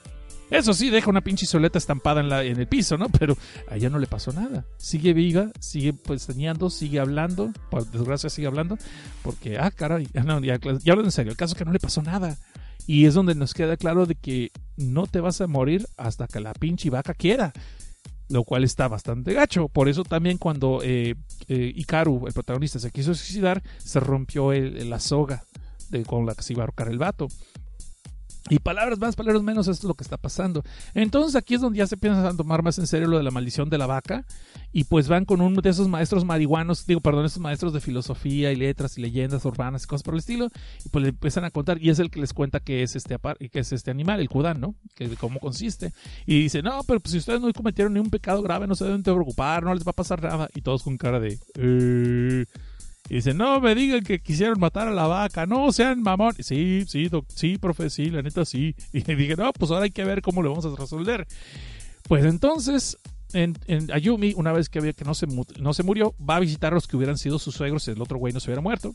Y pues obviamente se caen muy bien y todo, y si la quieren ver como nuera, y pues le quieren aplicar la de que tal vez le quieren aplicar la de que aunque no te cases con nuestro hijo, pues puede ser nuestro nuera, nos puedes cuidar la vejez. No, no, no sé, alguna triquiñuela porque se llevan muy bien de repente. Dejan que la morra vaya a visitar el cuarto de, de, Tatsumi, de, este vato que se mató, y pues la morra está ahí jugando con una de las pelotas de Tatsumi. Digo, o sea, con un balón de fútbol. Y golpea el techo y ve que el techo tiene así como que algo escondido. Y pues va y va de metiche la pinche vieja y va a ver qué chingados es. Y pues descubre que tiene el diario de su. de, que era su novio, de Tatsumi. Y pues descubre también fotos de, juventud y con su mejor amigo, todo el rocho. Y resulta que su mejor amigo realmente lo bulleaba y lo maltrataba y la chingada. Y eso le hacía manita de puerco le escupía en la cara y hasta lamentaba a la madre, pues porque la guerra. Y pues este chaval entonces se da cuenta que su mejor el que era supuestamente su mejor amigo, no era realmente su mejor amigo, sino que siempre lo andaba este, chantajeando o lo estaba maltratando y lo tenía amagado, pues. Entonces decide por ahora destino, siendo que ya no puede morir, pues decide aplicarle que va a ser su espíritu de venganza y va a matar a este compa. Porque es lo que Tatsumi hubiera querido, tal vez, ¿no? Porque lógica Japo. Entonces, y si no dije Japo, lógica mujer, porque luego se me echan encima las feminastis. Pero bueno, lógica Japo, dejémoslo así. Y entonces ahí va ella a, matar al que hubiera sido eh, supuestamente el mejor amigo de Tatsumi cuando eran jóvenes por otro lado, tenemos de que eh, vemos que Chizuru, la que era la exnovia, pues, ahora exnovia, la que era la novia del protagonista de Hikaru, pues ahí anda ahí, este, quieren, eh, quiere hacer lo que vuelva, que regresen, ¿no? Que jueguen, porque pues pueden vivir sus últimos siete días juntos. Pues si este vato, no, pues yo quiero andar de putero. No, no, no es cierto. Entonces, no, lo quiere convencer, pues que anden juntos todavía. Y pues van a recorrer otra vez el lugar del accidente donde este, atropellaron la bacota, pues y podemos ver que Ishizuru está toda así como demasiado seria. Y ah, pues es que la vieja la cortaron y estaba bien culada y a lo mejor se queda con el vato, ya se quería casar, no sé, alguna jolada por el estilo. Pero luego vemos que Ishizuru trae un cuchillo y cuando recién llegan a donde fue lo del accidente, que estaba así como una cunetita, como un este barranquito, pues la vieja se le ensarta el cuchillo a, Hikaru, así de que pues te me vas, pero no me dejas, cabrón. no sé, lo apuñala y se caen los dos al vacío y al rato se ve que están ahí los dos inconscientes. Eh, llega el, profesor marihuano junto con el resto del grupo, perdón, el profesor de las leyendas con el resto del grupo, y pues cuando lo ven en el fondo del de, del risco este, pues les dicen que ellos han pasado ahí dos días ya, que cuando cayeron era, digamos, un martes y están regresando, ellos, se acaban de llegar allí y encontrarlos el jueves. Entonces, ven que el otro tiene el cuchillo ensartado todavía en el estómago. Y el maestro, muy quitado la pena, le quita el cuchillo y se lo vuelve a encajar dos, tres veces así en el corazón. Dice, ah, y ven que no pasa nada, no se muere el otro. Ah, ok, pues está chido, mira, y mira, mira, no. Pero sí duele, pendejo, cállate. Ya dejan de apuñalar, ¿no? Entonces ya dejan de apuñalar. Y este, ahí es donde ah, salté algo bien importante. Entonces, por eso ahí va. Resulta ser que Chizuru no quiso matar a Hikaru porque lo había cortado, porque la morra había, porque la dejó este, como novia de rancho, sino porque resulta que la vaca sagrada que se encontraron tenía el rostro de su padre y eso le trajo el flashback de que su padre se suicidó porque cuando eran más jóvenes, Hikaru, cuando era un chamaquillo, era un hijo de la chingada, un pinche pingo que andaba de pinga loca arriba para abajo, y en una de esas atravesó la calle, pues porque yo lo hacía lo pendejo, y el papá de Chizuru lo atropelló. Y a la hora de dejarlo al hospital, o sea, lo mandó al hospital, pero el vato le entró el pánico y se aplicó el pisa y corre, o sea, fue un hit and run, como dicen aquí en Estados Unidos, o sea, que luego atropelló y se dio a la fuga, pero no pudo con la conciencia y el papá se acabó suicidando. Y pues este Chizuru cuando era niña, pues va y lo encuentra, pues así, luego encuentra la carta y pues se da cuenta de lo que pasó. Entonces, desde entonces traía coraje contra Ikaru y la muy canija lo fue stalkeando desde que era chamaquito de primaria, secundaria, prepa, hizo todo lo posible para pegársele, para, para juntarse con él, ser su mejor amiga, inclusive hacer que se enamorara de él, para después matarlo. Pero ¿qué creen? Pues al final se acabó enamorando de Hikaru. Ah, y ya pues ya no lo pudo matar. Bueno, aparte de que sí le ensartó el cuchillo y no se murió, pues porque pues la porque yo lo güey, pues por la por la maldición de la vaca loca del Kudan. Y bueno, aquí es donde el grupo se reúne otra vez y volvemos otra vez a, Yumi, ¿no? Que fue a buscar al que era el mejor amigo de Tatsumi y pues que quiere ajustar cuentas con él y lo va a matar. Pero para su sorpresa, cuando llega a la casa de este compa, vemos que está casado y con un hijo y que pues que están como en familia a punto de salir y que, hay que bien chidos, que, que, lindo se ven como familia. Y pues la morra dice, ¿sabes qué? Me vale pito, lo voy a matar. Y va justo cuando lo va a apuñalar, el chamaquito por alguna razón se pega, pega, la, pega la carrera en la calle y se le va a trazar un carro y está a punto del carro de atropellarlo y pues por alguna razón Ayumi tiene una visión. Ah, para esto, antes de. Perdón, me, me saltó como importante. Este. Ayumi, cuando muere Tatsumi en el hospital, se le aparece la vaca sagrada, pero esta vez trae el rostro de Tatsumi y que Tatsumi está chillando. Y Ayumi lo interpretó como que se sentía solo y por eso se quiso suicidar, pero después interpretó que las lágrimas eran porque pues, había sido bulliado cuando era joven y nunca lo pudo decir a nadie, y pues por eso quiso cobrar venganza del, mejor amigo. Perdón, perdón, perdón, ya estoy viejo, se me, no se me pegan todas las cosas chidas. Entonces, quedamos con que el chamaquito lo van a hacer caca con el carro. No, no es cierto. Entonces el chamaquito lo atropella el carro y pues Ayumi aquí tiene como una reflexión de que esto lo vea querido Tatsumi y, aprovechando que es semi inmortal la chava, pues avienta hacia el carro y rescata al, chamaquito del que era el mejor amigo de Tatsumi, no me acuerdo el nombre, no me pregunten. Caso que le salva la vida el chamaquito, y ya se levanta toda madrea, toda golpeada acá, ensangrentada, pero sigue como si nada, ¿no? Viva y coleando y todo el rollo, ¿no? Y pues no, pues te iba a matar porque eres un culero, pero pues estoy viendo que tienes familia y más te vale que aproveches esta oportunidad y cambies, si no voy a venir por ti después. Ya se va la vieja, ya, la, buena obra del día, ¿no? Y pues aquí, ahora sí regresamos con el grupo y el maestro marihuano. Eh, resulta ser que el maestro llega a la decisión de que para poder eh, salvar la muerte y poder este, escaparse de esta maldición, pues tienen que matarse, eh, tienen que lograr matarse por sus propias manos para poder evadir la muerte y la maldición. Y te quedas, ah, no, ya lo intentaron dos veces no funcionó. Ah, porque no lo intentaron con el método del maestro marihuano, que es, la vamos a llevar a un quirófano y a Yumi, como ya se le van a acabar sus siete días supuestamente, y, eh, ah, porque hacen cuentas de cuánto tiempo les queda a cada quien. Y resulta ser que la vaca se les apareció a cada uno de ellos a distintas horas. Entonces están contando que son siete días a partir de del momento que la vieron. Entonces por eso Tatsumi fue el primero que le tocó.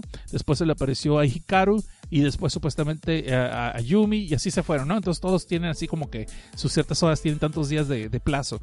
Entonces a Yumi es la que dicen, si antes de que ella muera la matamos nosotros, pero no la matamos, va a sobrevivir. Y se le ocurre la brillante idea de llevar a Yumi a un quirófano médico. Háganme el favor, cabrón. Aquí fue donde yo dije, no, güey, ¿qué estás haciendo? Así que, güey, neta, nadie le dijo, ¿les parece bien? ¿Nadie tiene problemas con esto? Se le ocurre la brillante idea de llevarla con un doctor, amigo de él, y en el quirófano, a cierta hora, exactamente en cierto momento, van a quitarle el corazón de su cuerpo a la morra y le van a quitar el cerebro para que técnicamente esté viva, pero técnicamente también esté muerta. Y luego se los van a volver a poner. Yo me quedé, mandé. Eh, vuelvo a repetir. ¿Y todos están de acuerdo con esto? ¿A nadie le parece raro? Y quedé así como que, neta. Pero bueno, que podría salir mal, ¿no? Total, no hemos visto películas de zombies y reanimators como para aventar para arriba, para saber que esto no es una buena idea. Y pues aquí les voy, hasta aquí les voy a contar, porque aunque si quiera decirles más spoilers, hasta donde llegó la historia. De, hecho, no llegó a la historia de esta, llegó más lejos. La historia llega donde van al quirófano y la, todos están de acuerdo con la idea, inclusive Yumi dice, pues Yumi dice, pues, te toman, me voy a morir, si no funciona, me voy a morir. Entonces, ¿para qué? Pues mejor hagamos un experimento, ¿no? Y total que cuando llega la hora, empiezan la operación, se ve que le van a quitar el corazón primero, y el doctor de repente las luces en el quirófano se van y empiezan a parpadear como que se le está yendo la luz, y pues en chingas sacan las, las, linternas porque tienen que hacer esta operación en cierto tiempo, en cierto margen de tiempo, y pues de repente el doctor se, se, le, se le bota la chaveta y empieza a sentir que el cuerpo de Yumi lo va a atacar y lo empieza a apuñalar a cada rato, lo deja como el filetero, cabrón. Y para cuando regresan las luces se dan cuenta de que todo estaba en la, mente del doctor, realmente no había pasado nada, pero se les pasó el tiempo y la morra ya se murió. Y hasta ahí llegó el capítulo, o sea, no les puedo decir qué más pasa. ¿Va a funcionar esto? Obviamente no. ¿Van a encontrar otra manera de sobrevivir? ¿Quieres decir que va a sobrevivir al final? ¿Será el clásico prota loser? Este, o o encontrar alguna otra solución para este conflicto. Pues no sé, seguiré leyendo y luego les cuento porque pues hasta allí llegaron los 15 números. Y bueno, ya para acabar, vámonos rápido con la sección de spoilers de, de, lo que es Revenge Classroom, Fukuchu Kyochitsu.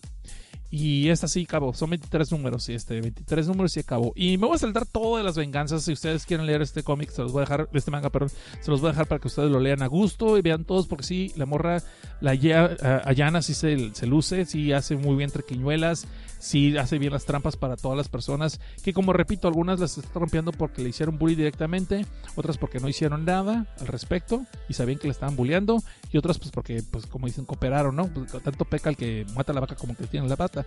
Curiosamente, no sé, lo que sí, mi problema es que no se va contra los bullies directamente desde principio a fin, sino que empieza por cosas, personas mucho más leves que pues eran testigos, menos las, las dos morras que le robaron el dinero, sí, las que se andaban haciendo este lo de lo que andan según, esto de prostitutas, pero realmente no, eran nomás estaban chantajeando a los cabrones, a los, a los señores con los que se iban a supuestamente acostar, pues como son menores de edad, les chantajeaban para o si no les echaban a la policía y con eso pues les sacaban dinero, esa era todo su, su triquiñuela, ¿no? Pero esta se iba a contar porque está cabrón. Lo que hace Ayana, como les dije, se mete a dos foros y concreta una cita aparentemente. Entonces, con estas dos morras, la idea era de que la morra que ya, de hecho una de las dos ya no quiere seguirlo haciendo, pero pues es la última vez que lo van a hacer porque va a haber más dinero. Entonces eh, la idea es de que se va a ir con este señor al hotel y justo cuando en al hotel, esta morra que está en un parque les va a tomar fotos y a la hora que tiene la foto le va a mandar la foto a esta su amiga para que ya lo puedan chantajear y ya, no pasa nada, ya no tenga sexo con él. Con lo que no cuenta esta morra es de que Ayane, eh, Ayana contactó otros morros de esos que son bien pinches depravados y que se de veras nos andan con chingaderas y que van en bolita. Y metió el mensaje de que esta morra se había salido de su casa, que estaba peleada con sus papás, pero que andaba buscando un lugar donde quedarse y que si alguien le daba hospedaje, pues les iba a dar hasta les iba a dar hasta por debajo de la lengua si era necesario. Y pues en el parque donde está esta morra le caen tres cabrones bastante larguchones y bastante depravados y que se, pues tú dijiste que querías, te vamos a dar hospedaje y te vamos a dar hasta por debajo de la lengua y se ve que se la raptan y se la llevan, cabrón. Y al rato la otra morra que está en el hotel, ya cuando la otra ve que no le están mandando la foto para chantajearlo y está buscando cómo detener al vato y decirle no, siempre no se va a hacer, llega la policía porque alguien les puso dedo que una muchacha era menor de edad allí. Y este, obviamente con esto le cae la policía al señor, no sé si lo arrestan o no, porque no soltó lana, está alegando que no ha pagado nada, entonces por tanto se iba a zafar por allí. Pero a la otra morra, como es menor de edad, se le llevan a la casa de sus padres y se ve que sus padres, pues, al rato regresa la morra del parque y regresa, obviamente la violaron, cabrón, la golpearon, la violaron, le hicieron hasta lo que no. Llega toda madreada a la casa de su amiga, la que, a la que le cayó la policía, porque está preocupada por ella, pues porque fue por ella al hotel y pero no la encontró ya. Entonces va a la casa y ya los padres la avientan, los padres están emputados con ella, que no la quieren volver a ver y la dejan tirada en la calle, la pobre morra. Y se ve que ya, ya están tomando las cosas un poquito tono más cabrón. Y si a eso le agregamos lo de cuando se suicida este otra morra, la Yuko, y que la otra accidentalmente se cae, pues se mata también Emi, ya las cosas empiezan a poner más cabronas, güey. Y así van, o sea, no voy a contar más de, los, de las venganzas porque sí están tan, tan pesadas unas. Pero aquí es donde, donde voy a contar lo que es el spoiler, lo que digo que está quebrada la historia por lo que no me terminó de gustar eh, de, de la parte final hasta el final. Es de que hay un vato, un personaje que se llama Ren y supuestamente es un delincuente pero súper pesado y cabrón y es el terror de la prepa, ¿no? Y tiene su pandillita y él lo que él se dice es lo que se hace. Entonces dan a entender que el vato no estuvo durante un rato eh, en lo que empieza la venganza de Ayana, que no estuvo en la escuela, pero tenía instrucciones de que nadie la podía tocar, nadie le podía hacer daño porque es el juguete de él.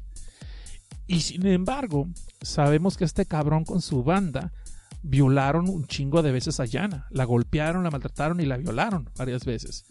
Y este, y todo por órdenes de este güey Ren.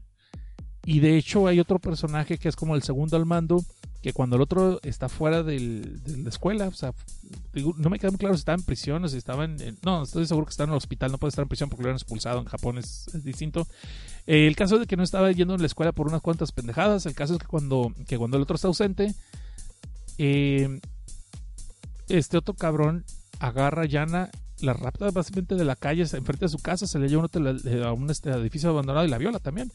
Pero Yana aquí empieza a grabar todo lo que el vato dijo desde el principio, de que me vale madre que el rey te haya dicho que no te digamos nada, yo también te voy a coger porque tú también eres mi juguete y la chingada y tú no eres nadie y la chingada. Y todo lo estuvo grabando, pero ella no se defendió para nada. Y es lo que sí me causa un poco de ruido de que la morra se deja violar por tal de poder vengarse después de él. Digo, está bien que ya lo hubiera pasado antes, pero, güey, no mames, o sea, ok, whatever, vamos a dejarlo por, por lado, pues yo no sé lo que escribe esta madre. Pero entonces, usa eso para chantajearlo al vato después, pero no por chantajearlo con la policía, chantajearlo con Ren, porque como Ren es el jefe, supuestamente se te entera que el otro le hizo algo, lo va a matar. Y estoy hablando que lo va a matar, no que lo va a golpear. Eh, para eso lo cuento cansado, aquí podemos ver que el Ren ha estado detrás de un chingo del buleo con esta morra, pero no es el único. Resulta ser que en una de esas había un morro que se llama eh, Riota o Río, no me acuerdo, ah, Río, y que quería con esta chava, con Ayana. Y el rey nomás por sus huevos dijo, no, quiero que le digas que no, y aparte de eso, quiero que le digas que ya tienes un novio, y aparte de eso, te vas a besar con este cabrón. Y agarra uno de los vatos nerdos de la escuela. Te vas a besar con este cabrón enfrente de él, pues para romper el corazón cabrón, pues por mis huevos. Y se ve que la obliga a hacerlo, pues porque pues la- digo que la tienen toda dominada y la, la bolea, ¿no? Y pues el otro vato obviamente le rompe el corazón cuando se le declara, le dice que no, luego viene otro otro, la besa enfrente de ellos, y luego está enfrente de sus amigos, y pues sus amigos todos agüitados. Y entonces, mientras que Río realmente después de eso no le hace nada, o sea, ya simplemente pues dice, no, no se me hizo, ya estuvo. Sus amigos quedaron supuestamente muy enojados con ella por la humillación de besar a su novio enfrente de él y después de que lo rechazó. Este, pues porque se le declaró, cabrón. Y eso es que Japón, que se declaran está cabrón, ¿no? Y entonces, entonces, este, entonces después de eso, eh, los amigos de Río la empiezan a bullear también. Le empiezan a aventar agua, le empiezan a, ponerle patita para que se tropiece. Y cuando ven que otras morras la están bulleando, le están golpeando, diciendo, "Ustedes, no, no hacen absolutamente nada, hasta se rían de ella. Y es lo que te digo que pues, hay de este pinche salón hay mucha gente muy culera, ¿no? Este, hay muchos otros personajes, pero me estoy saltando muchas cosas, palabras más, palabras menos. El caso que entre todos esos hay un personaje que se llama Mijo, se llama Mijo, Tito, no, Mijo. Y este, esta chava es la clásica que se ve que es muy inteligente, pero que también es muy fría, que no quiere ser amigos de nadie y supuestamente también había sido amigo de Aya, Ayana, perdón. Y por alguna pinche razón se separaron. Pero también por alguna razón se ve que es muy distante, no está yendo a la escuela cada rato y tiene excusas y todo lo que quieras. Y que es muy inteligente. Y supuestamente esta morra se está dando cuenta de lo que está pasando. Pero en vez de decir algo, está dando puras pistas y está como que en medio de los dos campos, las chavas Gullis y esta morra Ayana.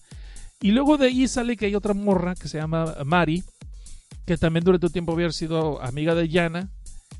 Y como les digo, empiezan a pasar muchos desmadres por, la, por las venganzas de Yana. Al grupo decide la escuela mejor separarlos porque tiene dos muertes.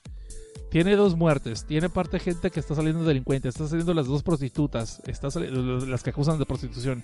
Uno que es de ratero, que lo acusan de ratero. Eh, al otro que golpearon, el carita que lo golpearon por este delincuencia y que empiezan a, a tener problemas la escuela, ya no quiere asumir responsabilidades o decide mejor agarrar a los estudiantes y separarlos en distintas escuelas, en grupos de tres y de cuatro y todo el rollo.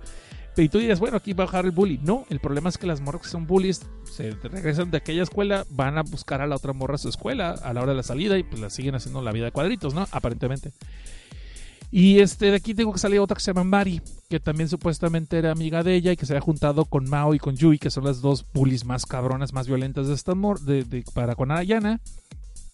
Y después de eso, eh, la defiende Mari, supuestamente que se ha arrepentido todo lo que la hizo, todo lo que maltrató, pero pues al final sale que no, que todo lo que hace, que es buena onda, que estaba ayudando a Yana, realmente es pura, puro desmadre, pura labia, porque realmente lo que ya pasó es de que su padre se suicidó.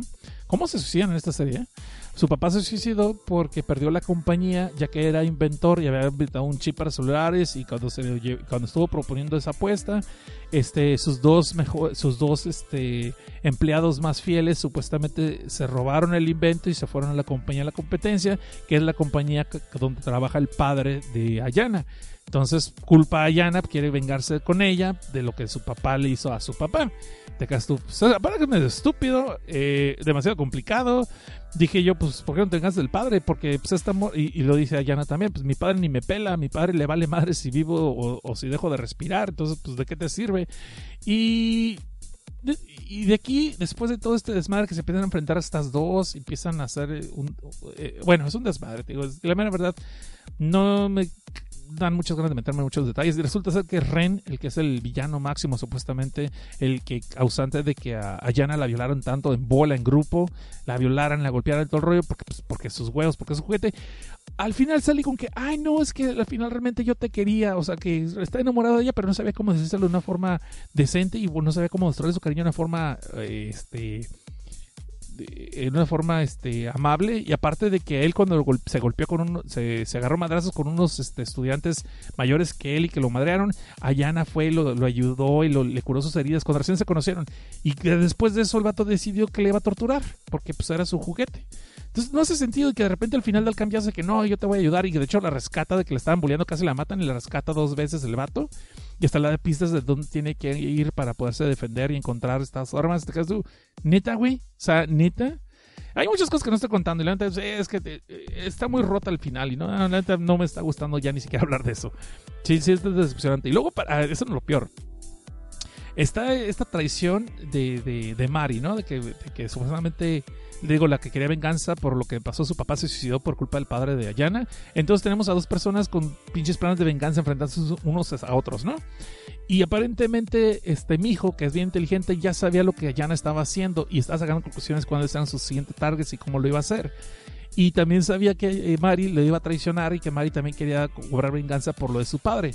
Ok, al final sale de que hay otra tercera persona que está manipulando todo detrás de las cámaras que este es un vato que se ve bien bien bien callado que se llama Yuya, por cierto, el cabrón, o sea, apellido se llama Yuya, pero es vato. Pero eh, es bien, calmadito, que es el mejor uno de los mejores amigos de, de, de Río, que les había dicho también de este otro compa que quería con Ayana. Y no, hombre, me estoy haciendo un chingo de pendejadas, pero el caso es que al final sale con que este vato Yuya eh, era el que está, es el, el, el, el genio maestro detrás de todo que estaba mandando pistas a un grupo y luego al otro para que se pudieran, se, se, se escalaran las cosas y sus rencillas y llegar al punto de las venganzas y se mataran entre ellos dos, porque estaba aburrido el vato. O sea, porque quería ver qué pasaba. Y peor de eso, él es el hermano, el medio hermano de Ayana, porque resulta que Ayana descubre que su papá tuvo un, este, una canita al aire con una morra, que no es nada más y nada menos que su prima. Este, quiero pensar que era prima y no hermana, cabrón, pero dijeron prima. pues Vamos a irnos con que es la prima. Y que pues de esa morra salió embarazada y es el, este vato llamado Yuna, ¿no? Y que es un genio, el vato manipula un chingo a la gente, sabe cómo manipularla, siempre detrás de las cámaras y que nadie sabe qué hacer porque tiene cara de yo no fui. Y este, inclusive Ren lo descubre al final y no lo mata porque Ren ya es de buen corazón, por una puta razón que no me queda claro. Por eso digo que, güey, me salté números, o qué chingados, porque no, hace sentido. Luego también sale que las bullies tienen sentimientos lindos y que las bullies realmente se quieren mucho entre ellas con sus amigas y que realmente estaban bulleando esta morra porque hicieron llorar a Mari eh, por lo que por lo de su papá. Y te quedas tú, neta, güey, neta. O sea, los malos son buenos. No mames, o sea, no va. Sí, sobre todo Ren, güey, que mandó violar a esta morra y que la violó en bolas y no, pero pues la quiere, ¿no? Güey, what the fuck. Y luego sale que este güey, el Yuya, el que te digo que es el medio hermano de, de Ayana y que está manipulando todas las sombras porque, pues, después se presentó con su papá, con el papá de Ayana y sabe que su papá de Ayana, que él es el, su hijo y le va a dejar todo el imperio de su empresa a él pues, porque, su, porque su hija vale para puro pito según él, no le importa. Y al final de cuentas pasa un desmadre y ay, eh, eh, da, da de pensar. Al final de cuentas hay gente que se muere, gente que se vuelve loca y empieza a matarse entre sí. Ahí, al final Ayana queda en coma. Este mata a, esta muchacha, a Mari. Al final mata a Mari. Mi hijo se muere porque tenía un problema, creo que era de los riñones, tenía que hacer diálisis constantemente. No, perdón, diálisis de la sangre, perdón, perdón, la estoy regando. Tenían que hacer diálisis constantemente. no sé si era leucemia, otra madre, pero sí constantemente. Por eso prefería no tener amigas porque sabía que se iba a morir en cualquier momento. Clásico, ¿no? Pero se, engañó con Ayana y pero después pasó lo del bully. Es un desmadre. Entonces al final resulta que se muere el amigo, que era la mejor amiga de Ayana, teóricamente. Este, Ayana mata a Mari, que era la que quería venganza contra él. Y sale el final de que el otro, eh, sale el otro, esta morra ni siquiera sabe, porque queda en coma, porque al, al final, este, por todo, todo lo que le han maltratado, queda en coma ella, está en el hospital, pero ya ha hablado la policía y había confesado todos sus crímenes. O, pues ella ya esperaba que la mataran, lo condenaran a muerte para ya dejar de sufrir, pero pues queda en coma y no saben qué, qué van a hacer con ella. Y esto- después se enfrentan al final Ren y este otro vato Yuya que sale salido de la manga de ese villano y que aquel manejó todo y manipuló todo y que pues fue que solamente matándole se va a acabar la cadena esta del bully del odio y pues el Ren por alguna razón decide no matarlo dice porque piensa que no va a solucionar nada. Y después la historia acaba en que empiezan a haber muchos noticieros que cuando corrieron la noticia de todo lo que pasó con este salón de la venganza de Ayana todo desmadre que pasó que empiezan a salir muchos más este copycats más copiones que empiezan a, enfrentarse a esos bullies y empiezan a- a enfrentarse. Gente que es bulliada empiezan a enfrentárselos no y que al final todos los maestros siguen insistiendo que el, el bullying no es un problema en sus escuelas. So, esa, esa reflexión se me hizo interesante de que cómo la gente se hace de la vista gorda cuando pues, no se quiere meter en problemas, sobre todo en Japón le gusta a- hacer olas, no que en Estados Unidos les encanta hacer escándalo por cualquier pendejada, inclusive cosas que no son necesarias, en Japón no quieren hacer olas, ¿no? Y este, por eso que, ignoran el bully, pero sin embargo tiene consecuencias y cada vez está escalando haciéndose más violento. Sin embargo, la forma en que acabó esta obra, me- yo, todavía, yo todavía no hago pie con bola de qué chingados pasó. Les dijeron que iban a cancelar la historia, entonces ¿para qué había bien complicado tanto? ¿Para qué sacaron lo que Ren se hace bueno y que realmente siempre fue un corazón? No mames, él mismo en un panel dice, soy violador, soy este criminal y he matado, yo ya no tengo perdón de Dios. O sea, ya no tengo perdón, no tengo remedio, dice, soy lo peor de escoria.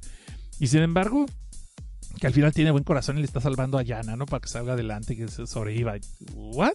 Y al final decide no matar al vato que ocasionó todo el desmadre aparentemente. Neta, güey. O sea, ¿de qué chingados vas con esto, cabrón? Pero bueno, hasta ahí les voy a contar de eso. Damas y caballeros, hasta aquí llegó el programa el día de hoy. Primero que nada, gracias a las personas, los valientes que se quedaron conmigo. Hasta aquí, hasta el final. Eh, al final llegó Nosferatu, Janus G, 223 Ant, Basilic Novalik y uno más que no se puso Nick. Este, ya todos los demás ya se fueron a hacer la Mimi. Espero que ya han hecho a, a ponerse bien tequiluchos, porque yo sé que tienen puente mañana, no van a ir a trabajar varios de ustedes, así que es pues, suertudotes. Eh, ¡Viva México! De la Independencia. Y aunque tal vez no es la mejor forma de hacerlo, quisiera da- mandarle un saludo y un abrazo a quien fuera eh, mi hermano mayor, mi maestro, mejor amigo y mucho más que eso, eh, Jorge Alberto Monroy Carvajal que ya no está con nosotros desde hace pues, casi, casi 20 años, ya falleció. No, perdón. El 2002, estamos hablando de ese 17 años, falleció hace 17 años, eh, muy joven, muy joven, apenas andábamos por los, estábamos hablando aquí, sí, no estábamos apenas los 28 años por ahí, pero pues ya, se adelantó, se subió el Nostromo, como dice el buen Atrocitos Red, y aún así lo extraño, lo extraño mucho el cabrón era una persona muy peculiar, era una persona eh, muy a toda madre, era muy festivo, tenía un talento para la música tremendo y fue uno de mis lectores. eh, pues, mi primer lector, diría yo, fue el de las historias que escribí, llegó fue a ser el primero y el que mi editor, el que me decía lo que le gustaba, no le gustaba, y cómo fueran cambiando las cosas. Y él también escribía así, hacía cómics, cómics, cómics balines, pero sí, cómics muy divertidos, también era muy ocurrente. Yo estoy seguro que si él hubiera llegado a la época de los podcasts, eh, no puedo decir que voy a hacer un podcast con él, porque estábamos un poquito distanciados porque tenía su familia, yo tenía la mía, entonces cada quien estamos muy ocupados. Pero yo estoy seguro que si él hubiera entrado o llegado a la época donde se pusieron de moda los podcasts, él hubiera estado haciendo uno y hubiera sido muy gracioso. Muy ocurrente el cabrón. Este, bueno, de aquí hasta allá, mi hermano, un abrazo. Y eso fue Filme Tinta y Sangre así, con toda la sección de spoilers. Hasta aquí le vamos a dejar. Muchas gracias por escuchar. Sigan chidos y no cambien. Y recuerda que regresamos en sábados dentro de dos sábados. Bye.